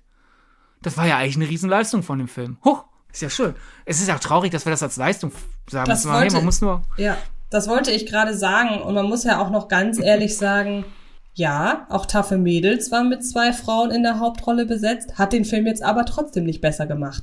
Ähm, ja, genau. Also das bewahrt einen natürlich nicht davor, dass man trotzdem ein gutes Drehbuch, eine gute Regie, ja. ein gutes Production Value, dass man das alles trotzdem haben muss, um gute Filme auf, äh, abzuliefern. Ja, das ist ja klar. Ich fand Joel, habe ich ja eben auch gesagt, auch schwach, aber es ist halt einfach man muss doch einfach nur zurück in die 90er. Stell dir vor, Laverne Cox hätte eine Polizistin in einem Jim Carrey-Film aus den frühen 90ern gespielt. Mhm. Wie viele widerliche Witze es da gegeben hätte, so nach Motto, sind sie denn, also, wie weit sind sie denn eine Frau oder sonst irgendwas Bescheuertes. So ja. hingegen, Laverne Cox ist eine, ist eine Polizistin, Ende. Genauso in Promising Young Woman spielt sie ja auch mit. Also halten wir fest, im Grunde war Paul Feig war schon progressiv, da war es noch nicht in progressiv zu sein und selbst progressiv ist eigentlich der falsche Ausdruck, weil Realismus, das ist einfach Ja, eben, also weil progressiv suggeriert ja immer so ein bisschen, dass man sich aktiv Mühe gibt, mit der Weltrealität mitzugehen. Aber das, das da ist Paul Feig, glaube ich, äh, da ist zu wenig Kalkül hinter, hinter seiner Art und Weise an Castings und so weiter ranzugehen. Das ist einfach so. Der macht sich da keine, wie gesagt, der hat keine Agenda ab. Der macht das einfach so. Ja. So soll es sein. Genau, denke ich mir auch. Dann lass uns doch mal direkt zu der Inszenierung kommen, weil wir haben ja jetzt über seine Inhalte schon äh, ausführlich gesprochen. Was ist denn so, also wir haben ja auch schon über den Stil gesprochen, also dass er einfach ein Mode, ein sehr, sehr modebewusster Typ ist. Auch nochmal Verweis auf das Interview, da rede ich mit ihm auch darüber. Aber was ist denn so abseits seiner wirklich Kostüme, über die er ja auch erzählt? Also es ist nicht so, dass er einfach sagt, so ich pack meine Leute, mit denen ich drehe, einfach gerne in schöne Kleidung, sondern die Kleidung erzählt ja auch was. Äh, das meinen wir halt eben mit, mit äh, Stil sicher. Äh, aber was wäre denn, wie, wie würdest du sagen, dass man inszenatorisch einen Paul Feig-Film sofort erkennt? Ja und nein.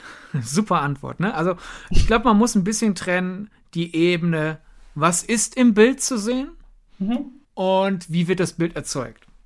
Wenn wir jetzt nämlich einmal das im Bild rausnehmen, also die Kostüme, Kulissen, wie, wie das Set designt wird, wie es äh, dekoriert wird, wenn wir das mal kurz rausnehmen, sondern wirklich nur, wo ist die Kamera, wie bewegt sich die Kamera und wie ist halt das Set ausgeleuchtet. Wenn wir gerade mal uns nur auf das konzentrieren. Und auch das ist wieder eine Sache, er selbst ist der Erste, der es sagt.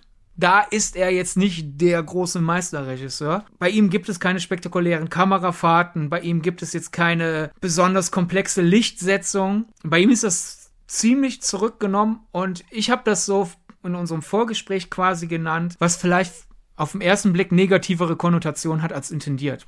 Daher mhm. Bitte nicht sofort zurück, äh, verschrecken, liebe Leute.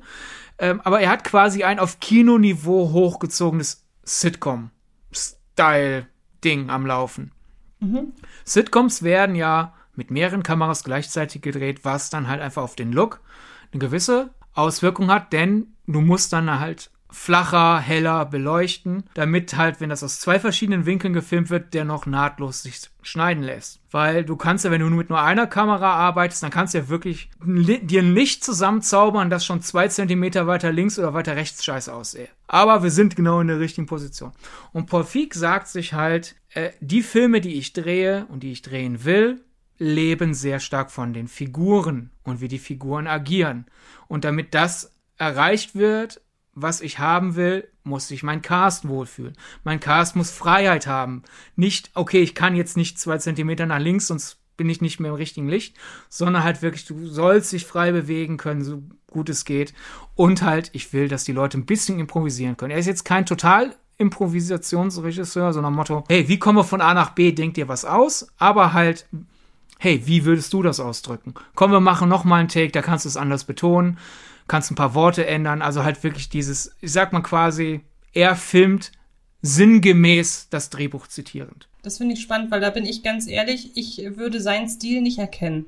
Ähm, aber jetzt, nach dem, was du so gesagt hast, ähm, werde ich dann die nächsten Male echt mal drauf achten, weil ähm, da kann ich mir die Lorbeeren kann ich mir nicht zuschreiben. Also das finde ich aber auch spannend, dass ich ihm inszenatorisch alles zutraue, sprich den aktuellen Horrorfilm, den er wohl macht. Da bin ich halt sehr gespannt, wie der dann aussieht. Ich auch.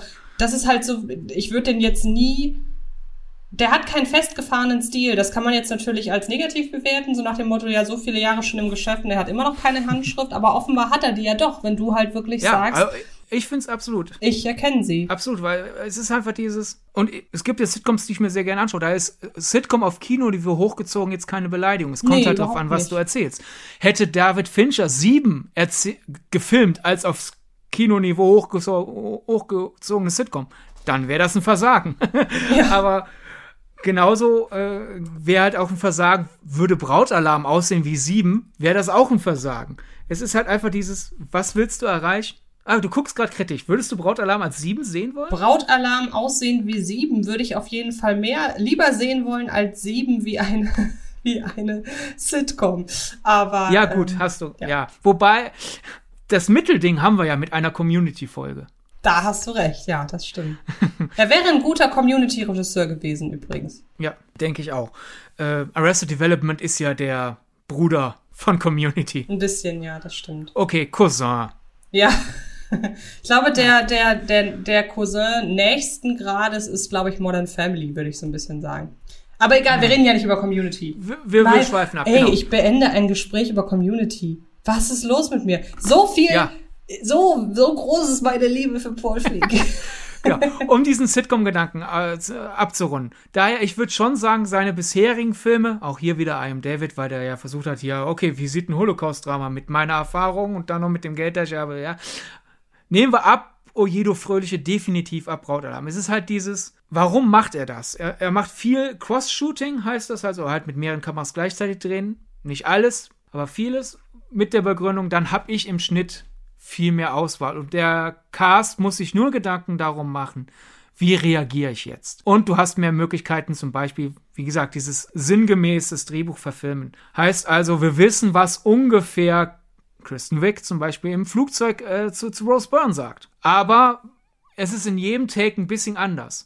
Und dadurch, dass wir so sitcomhaft filmen, habe ich mehr Möglichkeit, zur Not auch noch mal eins zu eins denselben Take zu machen und sonst was. Und dadurch kann ich die Reaktion der Leute filmen. Und das ist ja eine der Sachen, die wir am Paul Film mögen. Dieses, manchmal ist das Lustige nicht, was gesagt wird, sondern wie die anderen reagieren. Und Dann hast auch, du halt. Und auch oft nonverbal, ne? Also es ja, braucht ja noch eben. nicht mal, braucht ja noch nicht mal eine Reaktion in Form von einer Antwort, sondern oft genau. ist es ja einfach, das erinnert mich an ein Interview, ich glaube, mit Moritz bleibt treu oder mit Ah, nee, oder mit Christian Alward. Ich weiß nicht mehr mit wem genau, mit irgendeinem deutschen Regisseur habe ich mich mal darüber unterhalten, dass es unfassbar schwer ist, glaubhaft Zuhören einzufangen. Mhm. Und ähm, das finde ich super spannend, weil das, das kann, halt, das kann Paul Feig. Genau, und das ist zum Beispiel was, was Paul Feig sehr gut kann, auch wenn das ja. banal klingt. Ja, Paul Feig kann sehr glaubhaft einfangen, wie jemand zuhört. Aber er kann halt einfach wirklich seine Schauspielerinnen und Schauspieler dazu anhalten, äh, Gefühle und Gedanken und man muss ja ehrlich sein, sogar Gags nonverbal zu kommunizieren. Und das finde ja. ich super spannend. Eine der besten Szenen in Brautalarm ist der Blick zwischen Annie und ihrer besten Freundin am Ende. Wirklich einfach nur der Blick. Oder auch der Blick während dieses Battles, wer ist die bessere Freundin? Falls du dich erinnerst, wo die eine sagt, wir, ver wir verstehen uns auch ohne Worte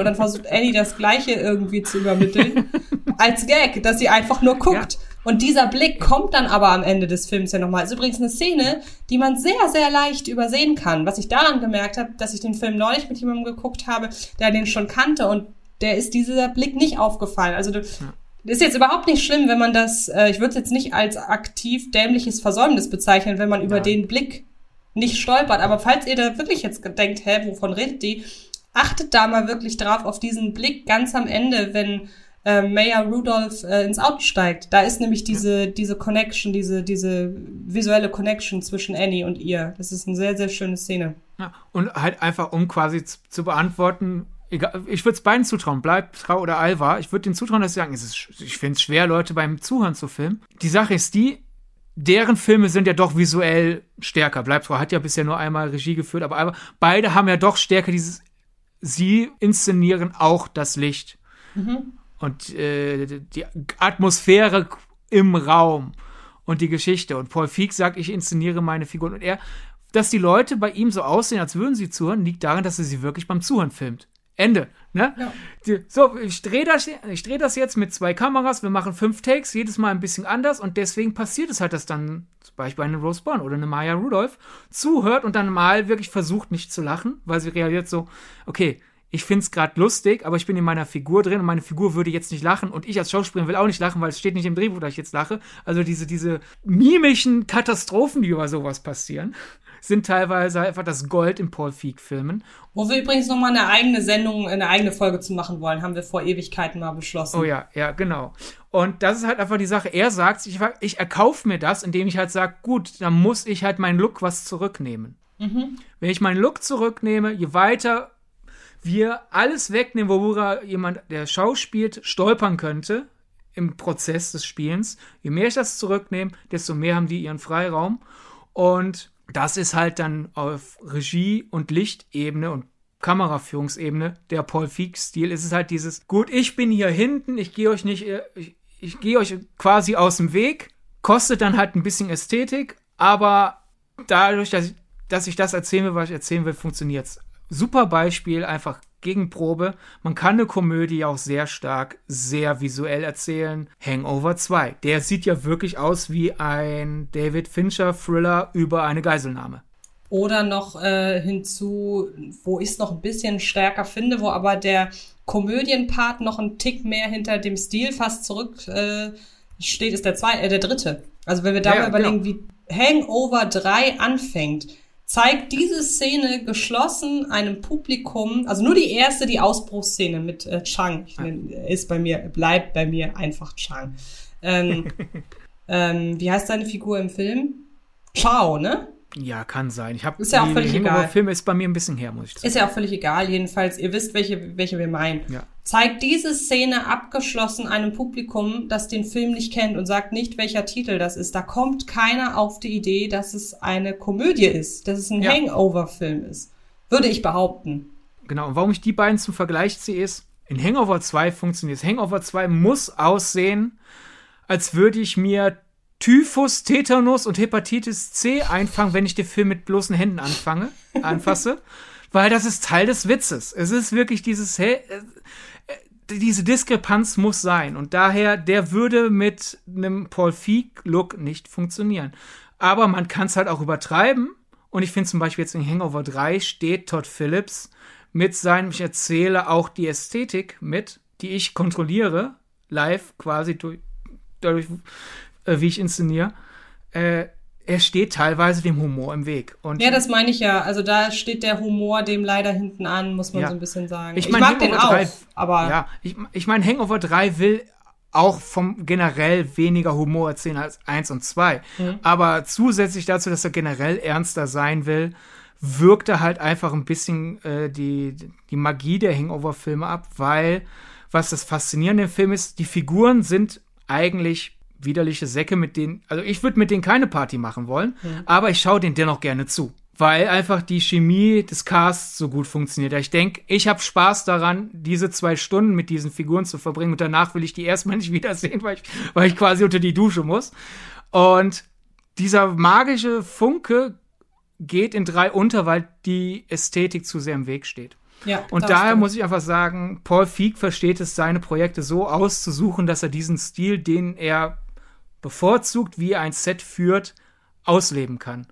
Und daher finde ich es wirklich schade und ich, da könnte man wieder die Gender-Frage stellen, weil zum Beispiel Judd Apatow viele seiner Filme auch diesen hochgezogene Sitcom-Ästhetik und die haben Look ja auch haben. schon öfter zusammengearbeitet, Judd Apatow Eben. und Paul. Also, äh, wie das Leben so spielt, wäre die Ausnahme, würde ich mal sagen. Sonst sind seine Filme halt auch sehr Paul Feig-looking.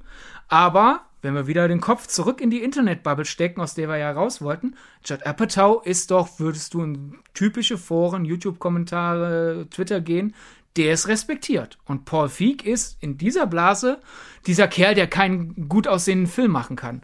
Ist das vielleicht, weil Judd Apatow über Seth Rogen und Jonah Hill und Co. erzählt und, und Paul Feig halt über Kristen Wiig und Melissa McCarthy? Ich glaube, wenn wir den Ansatz jetzt verfolgen, dann drohen wir so ein bisschen das zu machen, was wir ja eigentlich an dem, äh, äh an dem Diskurs zu Ghostbusters so hassen, dass sich ja, ja. alles sehr auf die Genderfrage konzentriert. Es ist ja immer dieses, wenn Leute mir sagen, ja, ich durfte ja damals nichts Negatives über Ghostbusters sagen, denn dann war ich ja sofort ein Sexist. Ja, Leute wie wir durften den Film aber auch nicht gut finden, weil dann waren wir ja sofort die Leute, die den Film einfach nur mögen wegen den Frauen so.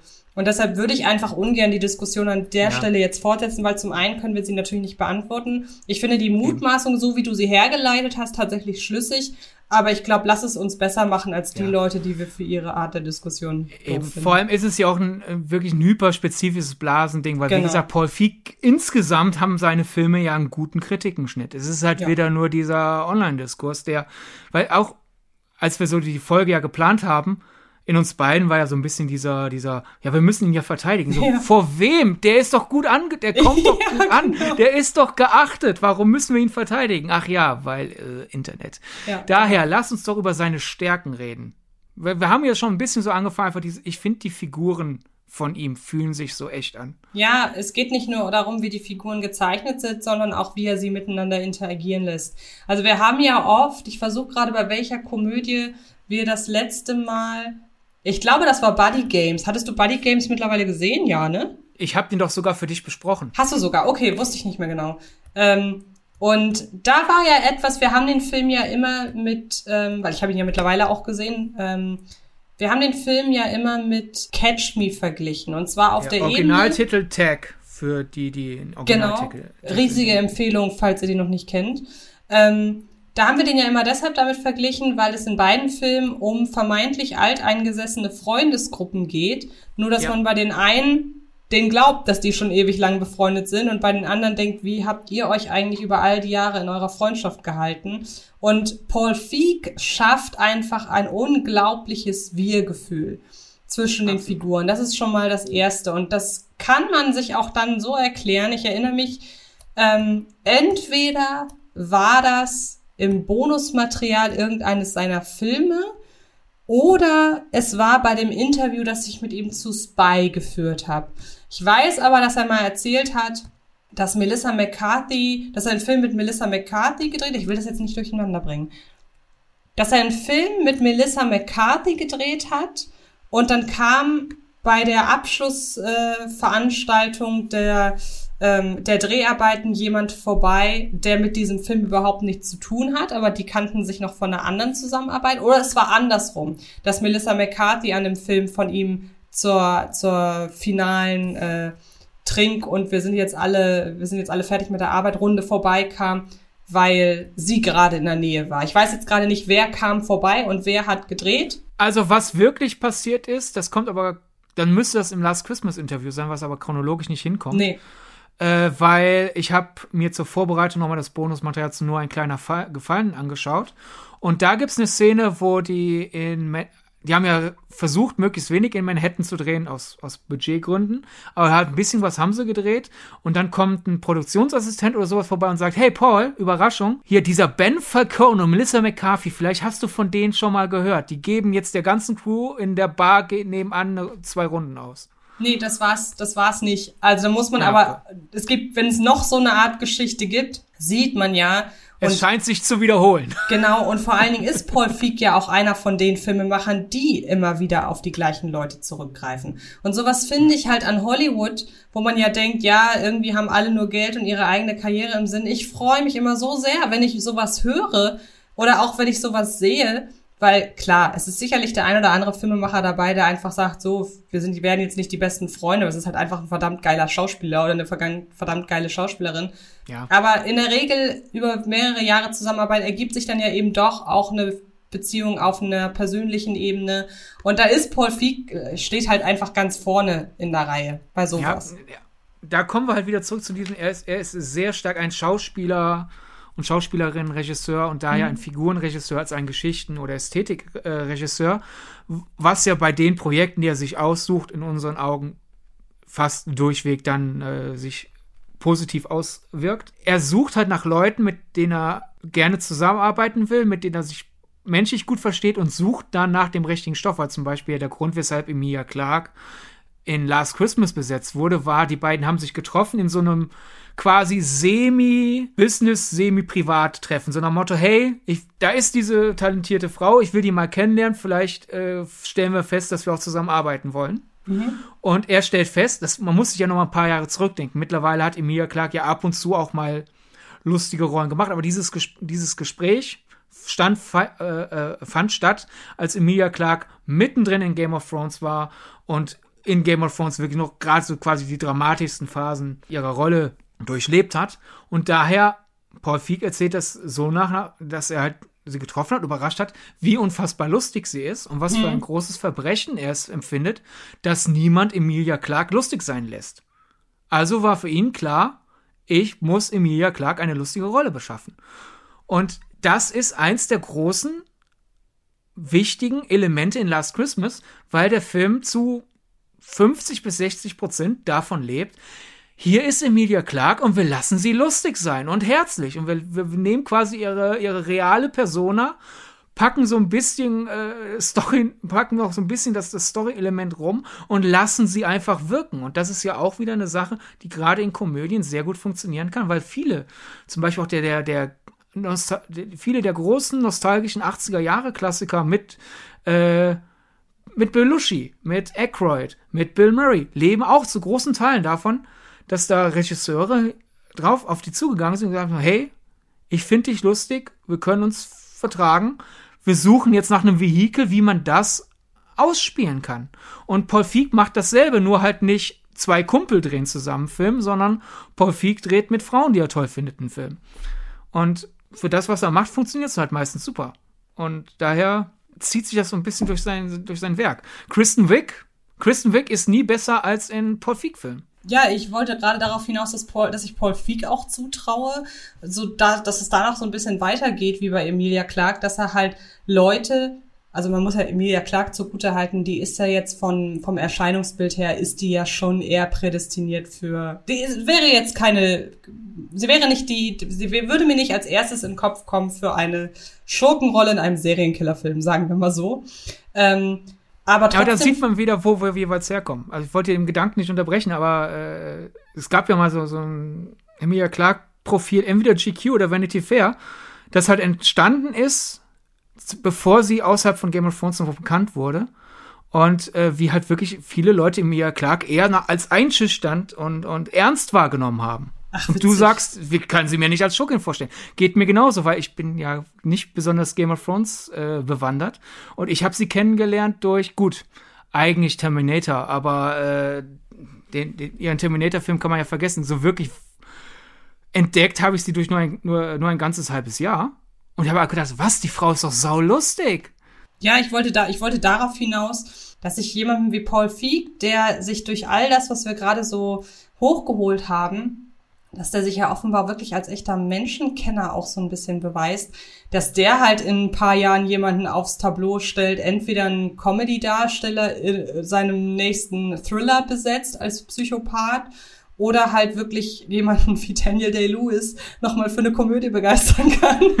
ähm, also ich glaube, dem würde sowas gelingen, was vor vielen, vielen Jahren mal in dieser hundsmiserable, äh, hundsmiserablen Sebastian Fitzek-Verfilmung Das Kind versucht wurde. Da hat man ja Didi Hallervorden als, äh, als äh, irgendwie pädophilen äh, Psychopathen besetzt sehr, sehr ambitioniert und leider gescheitert, dieses Vorhaben. Aber sowas in diesem Kaliber würde ich halt Paul Feig zutrauen und dass er das auch zu handeln und in seinem Film unterzubringen weiß, weil es ist egal, wie gut oder schlecht oder in welchen Abstufungen wir seine Filme einordnen.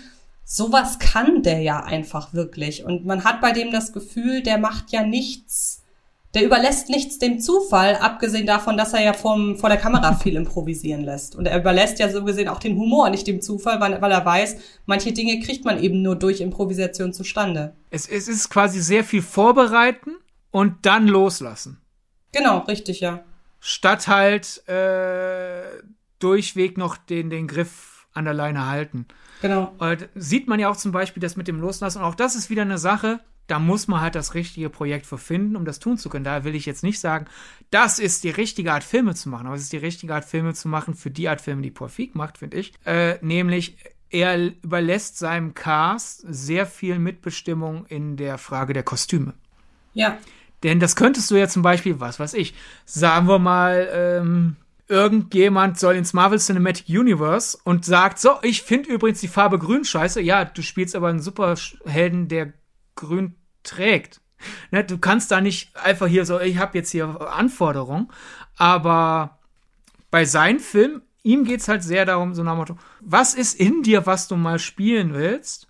Okay, super, so, es muss super aussehen, also suche ich mir eine Kostümdesignerin, die, die genau, die, die den Geschmack hat, den ich wertschätze und zusammen zu dritt finden wir dann das Richtige. Das ist ja zum Beispiel sehr stark. Das kommt auch in seinen anderen Filmen zur Geltung, aber natürlich am meisten in nur ein kleiner Gefallen, mhm. dass dann halt ähm, allein halt, dass Anna Kendrick insgesamt 39 Kostüme hat, ja, in, in nur einem nicht mal so, so langen Film oder halt einfach die, der ganze Look von Blake Lively, weil natürlich dieser, dieser schick, so Catherine Hepburn, Lauren Bacall mäßige, was, was sie in, in, der ersten Filmhälfte hat und natürlich Marlene Dietrich, das kommt auch zu einem gewissen Grad von Paul Feig, aber Blake Lively hatte da großes Mitspracherecht, was sie halt ästhetisch findet und was nicht. Und von ihr kamen so ein bisschen so die Madonna-eskeren Ideen noch rein. Und ich denke halt einfach, weil seine Filme sehr stark davon leben, dass er halt vor der Kamera dann den Cast ein bisschen an der längeren Leine lässt. Die sollen halt sich in ihrer Figur komplett drin fühlen und da hilft Mode halt sehr. Und es gibt halt einfach Filme, da musst du sagen, damit das funktioniert, damit die Geschichte funktioniert, wie ich sie mir ausgedacht habe oder wie ich sie interpretiere aufgrund des Drehbuchs, musst du das tragen. Ende der Diskussion. Da, das ist jetzt kein, kein Abwerten von richtig oder falsch, sondern einfach nur richtig einsetzen. Und ich finde, das kann er sehr gut. Ein sehr, sehr schönes äh, themenspezifisches Interview in der Vanity Fair, beziehungsweise auf dem äh, im, im Online-Auftritt der Vanity Fair, ähm, wo sich mit dem, ähm, ich schaue gerade mal genau, mit dem Kostümdesigner in diesem Fall, oder war, war eine Kostümdesignerin, glaube ich, äh, Renee Ehrlich Kalfuß. Und mhm. ähm, da hat Vanity Fair genau mit dieser Person gesprochen, die nochmal genau erklärt, anhand von Blake Livelys Kostüm, wie das Kostümdesign in diesem Film ablief und auch was die Inspiration war, warum es halt ähm, auch so character-driven war, sagt man ja, glaube ich, im Englischen. Ähm, ist auch eine Sache, werden wir auch ähm, dann bei Twitter verlinken. Also gibt viel schönes Bonusmaterial zu dieser Folge. Ja, und ich glaube, ich habe vor einiger Zeit ja mal erzählt, ich finde seine Figuren so echt und da werden vielleicht manche sagen so, hä, die sind aber schon extrem kauzig. Echt meinte ich halt, äh, ich glaube ihnen, dass sie so sind. Das heißt jetzt nicht, ich finde, wenn es darum geht, die Figuren sind aus dem Leben gegriffen, dann sind wir eher bei Judd Apatow habe ich das Gefühl, der nimmt quasi eine Schippe, steckt die irgendwie in einer, in einer Highschool oder halt dann in, in ein Büro rein und haut die Figuren raus. Paul Feeks Figuren sind schon ein bisschen mehr in ihrem eigenen Universum. Erst recht Ghostbusters, Enzo the Cold spielt ja wirklich in einem Umberto-Universum, um den nochmal äh, zu erwähnen. Aber ich finde die Figuren halt in sich so glaubwürdig, was halt viel durch die nonverbale Interaktion zwischen den Figuren erreicht wird. Dann halt ich glaube, durch die ganze äh, Diskussion, die wir jetzt bis hierhin hatten, hat, merkt man, glaube ich, sehr stark durch den Prozess.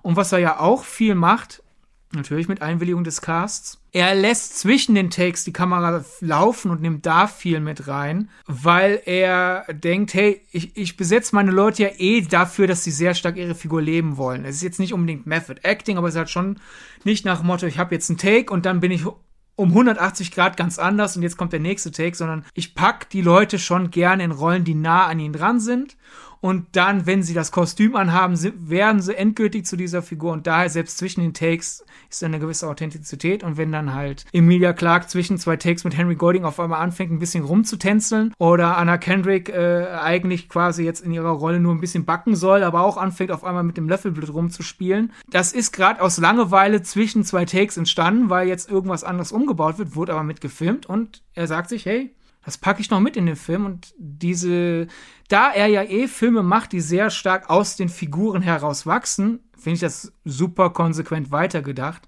Einfach zu sagen, komm, dann packe ich diese ungeplanten Charaktermomente auch noch mit in den Film, um dem Ganzen noch mal ein bisschen mehr plausible Textur zu geben, was ja auch dann wieder erst recht in überzeichneteren Filmen von ihm wie nur ein kleiner Gefallen und Ghostbusters ja auch nötig ist, damit es als eine Glaubwürdigkeit in sich erreicht. Weil ich würde mal sagen, Brautalarm ist sein realistischster Film.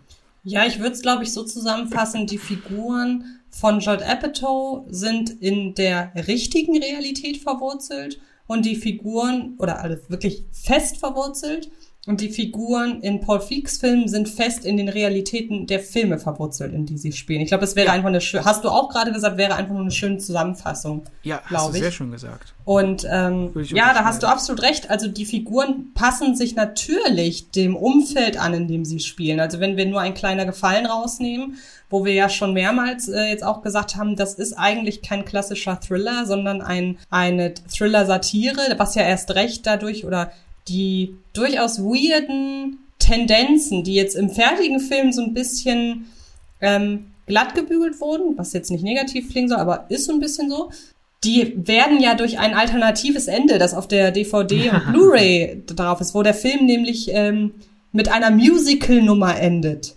ähm, wird das ja nochmal hervorgehoben, dass nur ein kleiner Gefallen nicht in der Realität spielt. Aber die Figuren von Blake Lively und Anna Kendrick funktionieren in diesen Figuren absolut authentisch, äh, funktionieren in dieser Welt als absolut authentische ähm, Charaktere, die halt echt wirken, selbst wenn sie passend zur Satire durchaus ein bisschen überhöht spielen. Also ich finde, ähm, nur ein kleiner Gefallen ist nicht der Film mit den subtilsten Darstellerinnenleistungen. Nee, natürlich nicht.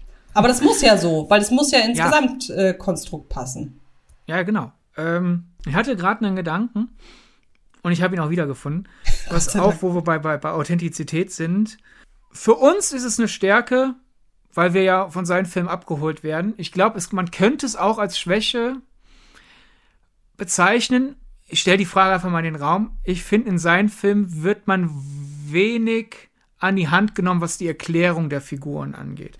Soll ja, heißen, er ist recht hat wirklich in den sozialen Interaktionen ist es halt wirklich sehr viel diese Art Frau verhält sich in so einer Situation so. Oh, okay, hier ist aber die komplett andere Art Frau. Also allein halt, warum die ganze Durchfallszene in Brautalarm lustig ist. Ne? Ja, mir würde spontan auch bis auf ein Beispiel kein Film einfallen von Paul Feig. Und zwar welchen äh, als, als Beispiel, der die, das die Regel bestätigt, sozusagen, würde ich da Spy rausnehmen, was auch, glaube ich, ein bisschen dem, dem, äh, den Genreansätzen geschuldet ist, in denen der Film anzusiedeln ist. Aber ich kann mich nicht erinnern, dass Paul Feig ein Typ für ähm, Exposition Talk ist. Ich weiß nur, nee. dass in äh, Spy ist es, glaube ich, einmal die Figur von Rose Byrne, die so ein bisschen den aktuellen Stand der Ermittlungen zusammenfasst, beziehungsweise, wobei ich glaube, sogar darauf wird eingegangen, ja, wenn dann plötzlich die Erklärung... Rose Byrnes Figur ist so selbstdarstellend, natürlich fasst die alles bisher zusammen. Ja, genau, und vor allen Dingen äh, wird ja, ich meine, sogar darauf angespielt, nach dem Motto, ja, jetzt erwartest du, dass ich meine,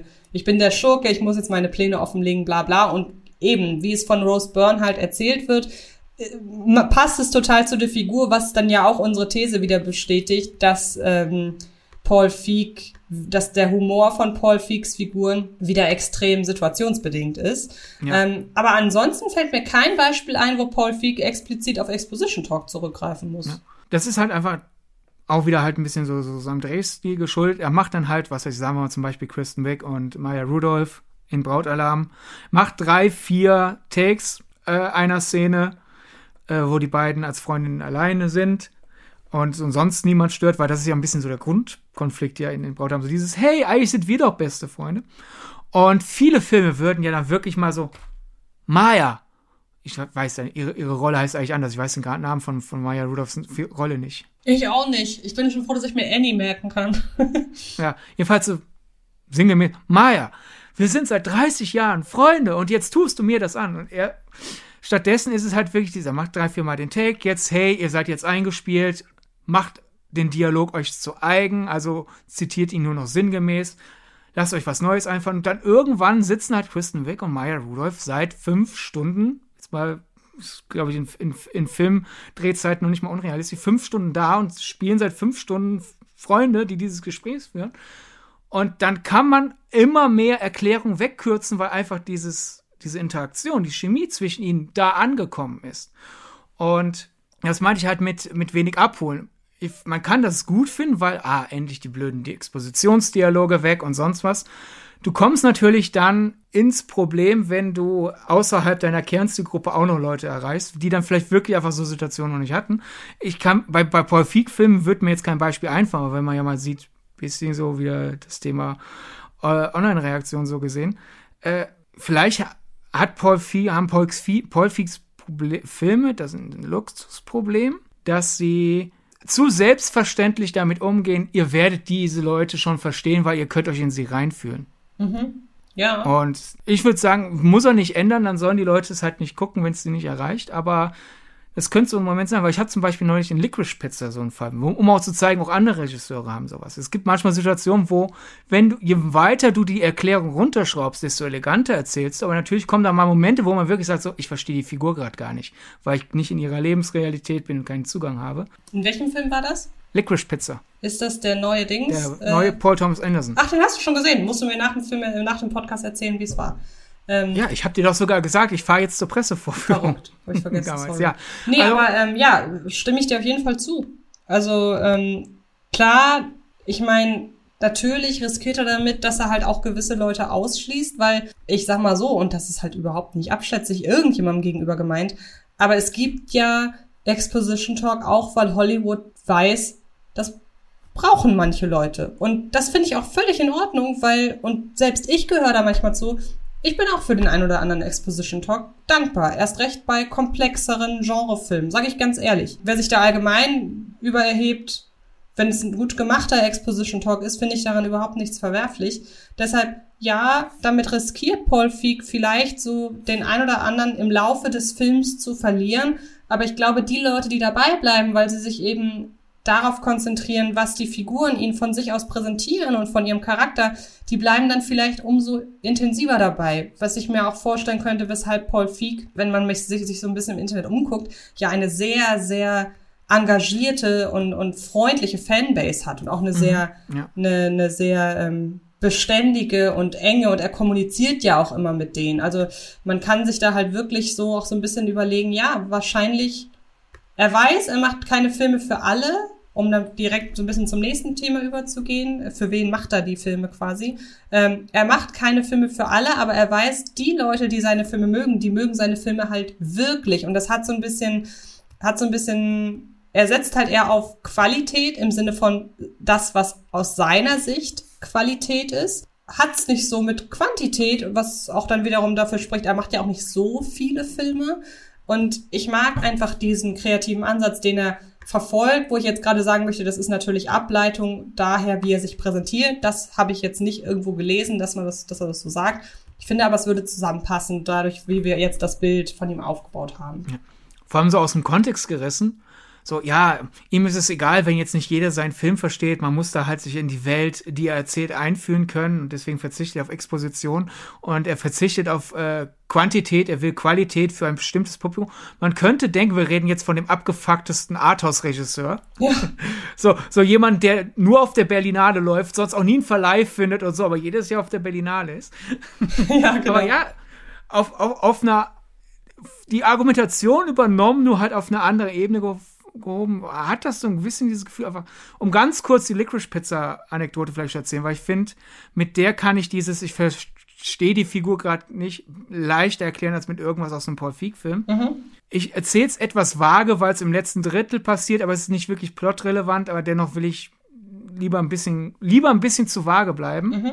weil, den, weil die meisten den Film ja noch nicht sehen konnten.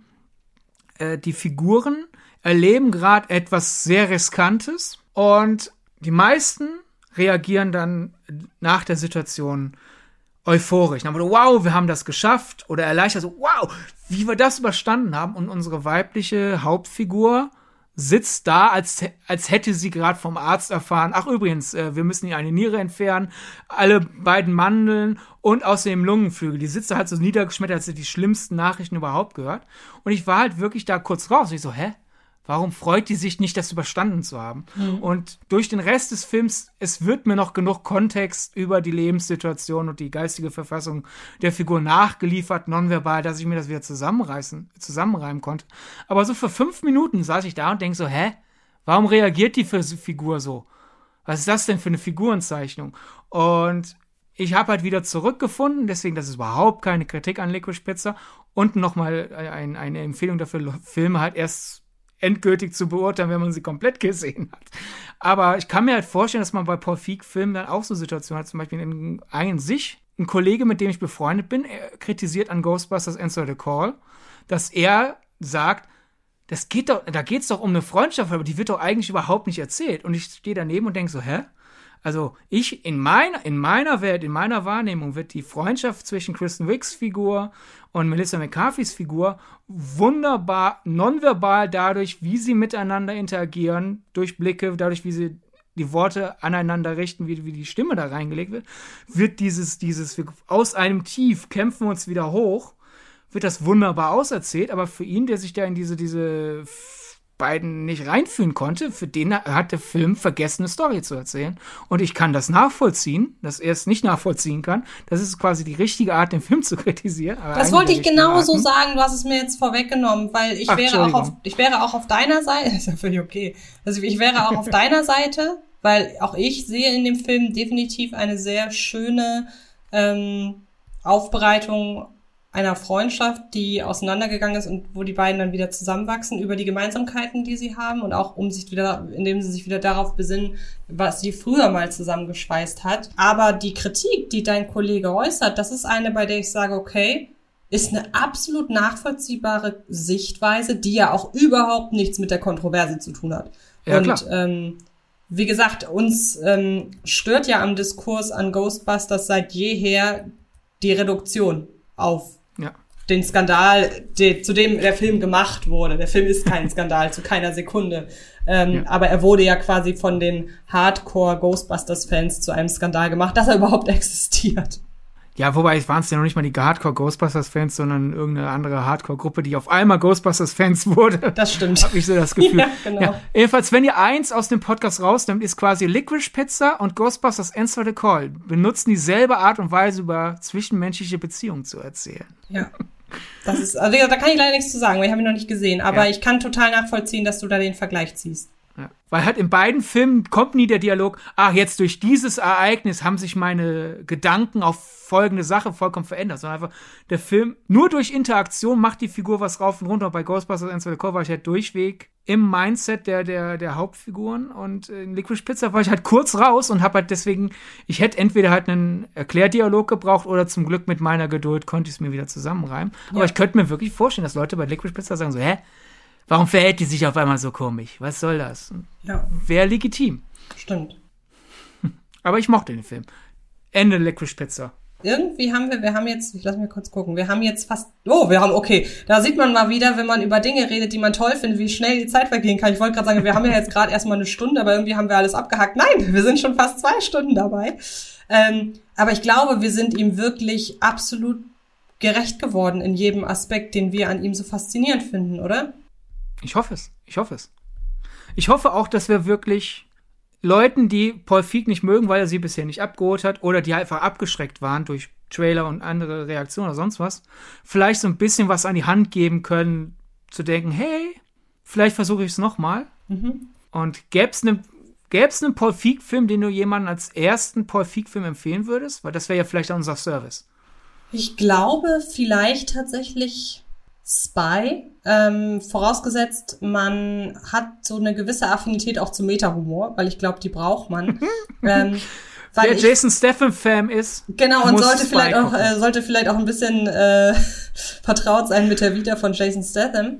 Aber ich erachte, also ich kann sagen mal so, vielleicht fühlt man sich von dem Humor eines Brautalarm als kompletter Paul Feig ähm, Neumensch ein bisschen überrollt, weil er ist ja teilweise schon wirklich derb und ähm, wenn man nicht sofort irgendwie da die äh, emotionalen und äh, figurenbezogenen Subtexte mitnimmt, dann ist das natürlich doch eine recht prollige Komödie. So. Prollig jetzt wirklich überhaupt nicht wertend, sondern einfach eine Erklärung. Last Christmas ist sehr, sehr kitschig. Also da, das muss man auch in irgendeiner Form abkönnen. Ich glaube einfach, dass sein, dass das Spy der massentauglichste Film ist. Weil selbst wenn man sagt, okay, da hat Meta-Humor und Meta-Humor ist bei mir so eine Sache, da bewegt sich der Film in seiner Zielgruppe schon wieder so ein bisschen von der Masse weg, aber ich glaube, hier ist er letzten Endes, er ist sich einfach sehr bewusst darin, dass er eine Agentenfilmparodie ist, ohne dass er mit Ausnahme der Jason Statham-Figur jetzt permanent sagt, ich bin übrigens gar nicht, ich nehme mich gar nicht ernst, so ist Spy ja auch nicht.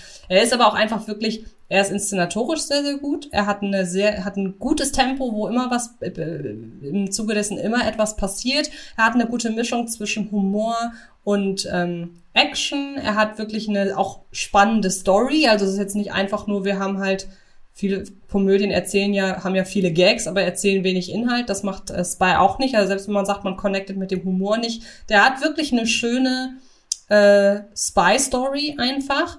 Ähm, ich finde da die Interaktion der Figuren, wie wir sie jetzt mit ihren Vorteilen, äh, mit ihren, mit ihren Vorzügen bei Paul Feig hervorgehoben haben, kommt da wirklich sehr, sehr gut zur Geltung.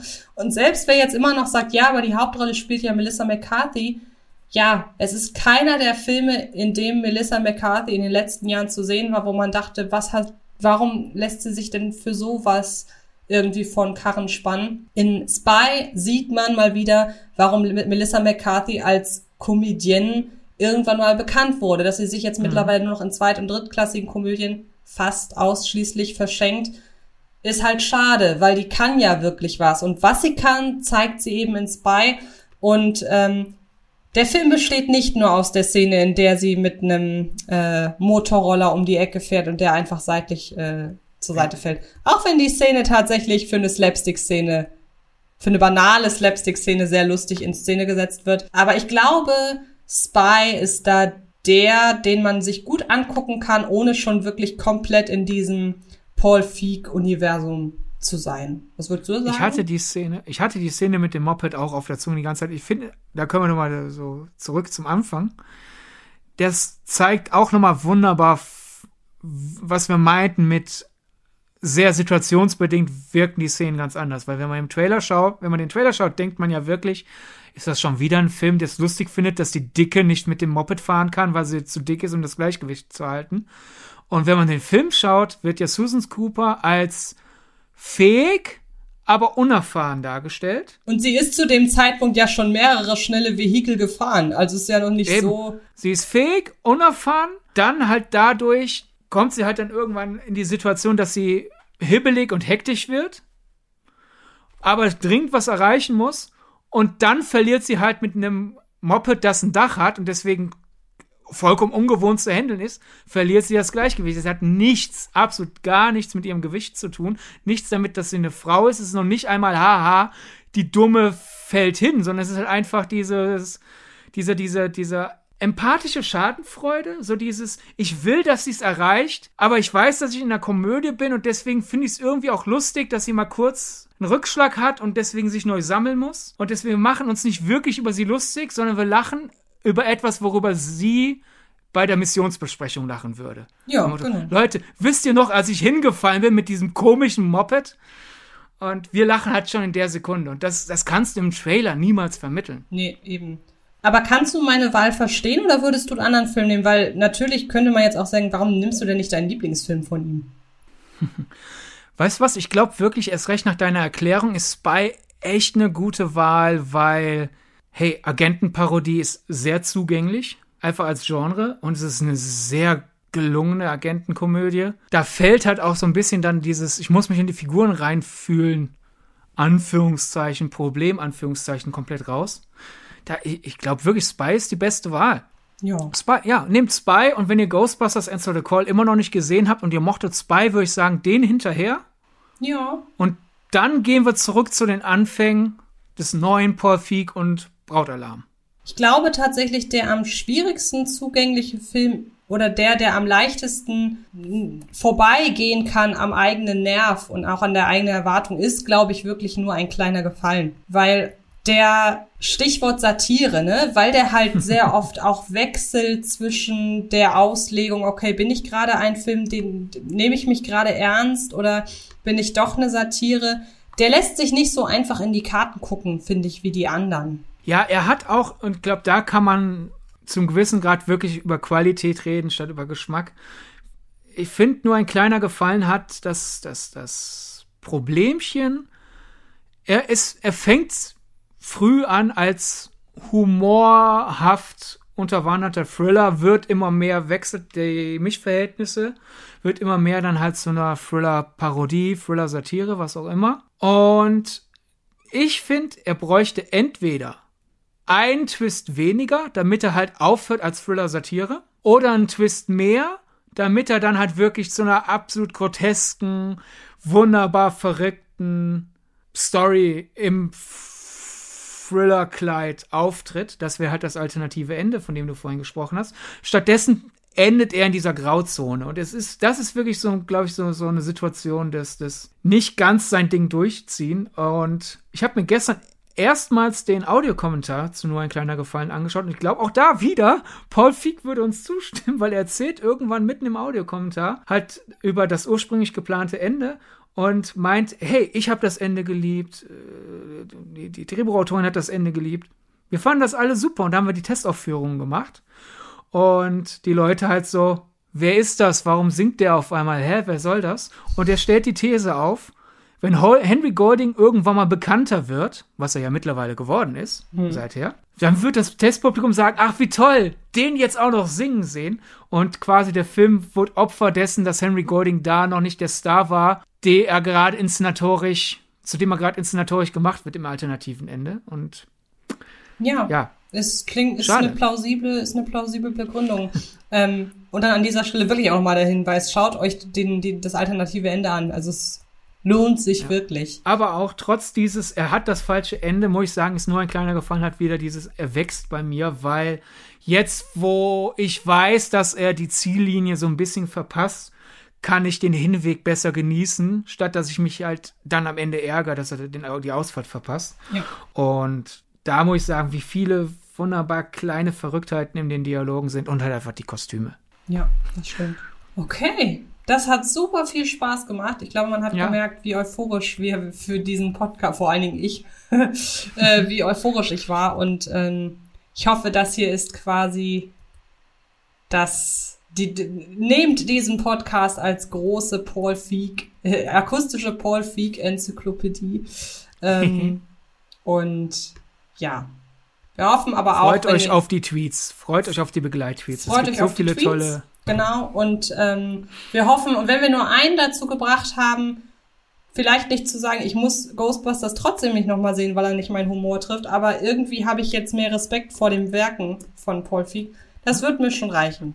Das Eben, ist doch voll schön. okay, weil in, im Alternativuniversum machen zwei taffe Mädels-Fans diesen Podcast und wir sitzen daneben und denken, was soll das? Ja, ja genau. Taffe Mädels ist sein schwächster Film. Da ist es, es ist vollkommen okay, wenn ihr Ghostbusters 1, 2, Core nicht mögt. Oder jeden anderen Film von ihm. Ja, ich, wir finden es halt nur schade. Ja, das stimmt. da hast du recht. Okay. Dann bedanke ich mich ja. sehr, sehr herzlich für dieses sehr schöne Gespräch. Ja. Und einen Podcast haben wir in diesem Jahr noch. Wollen wir da schon mal eine Hausaufgabe aufgeben für nächste Woche? Ja, ich glaube, das muss man nicht, denn den Film dürften die meisten kennen. Wir, wir kehren so ein bisschen zurück zu, zu den Anfängen und zu den Anfängen vor allem so nach, nach gerade mal ein bisschen mehr als 20 Folgen. Aber wir, wir nehmen uns einer der größeren, brennenderen Fragen der Kino Welt, Geschichte Welt unserer Lebzeit genau. an. Richtig. Und ähm, wir besinnen uns dabei, wo wir gerade sagen, zurück zu den Anfängen, auf den Inhalt der ersten Folge im weitesten Sinne.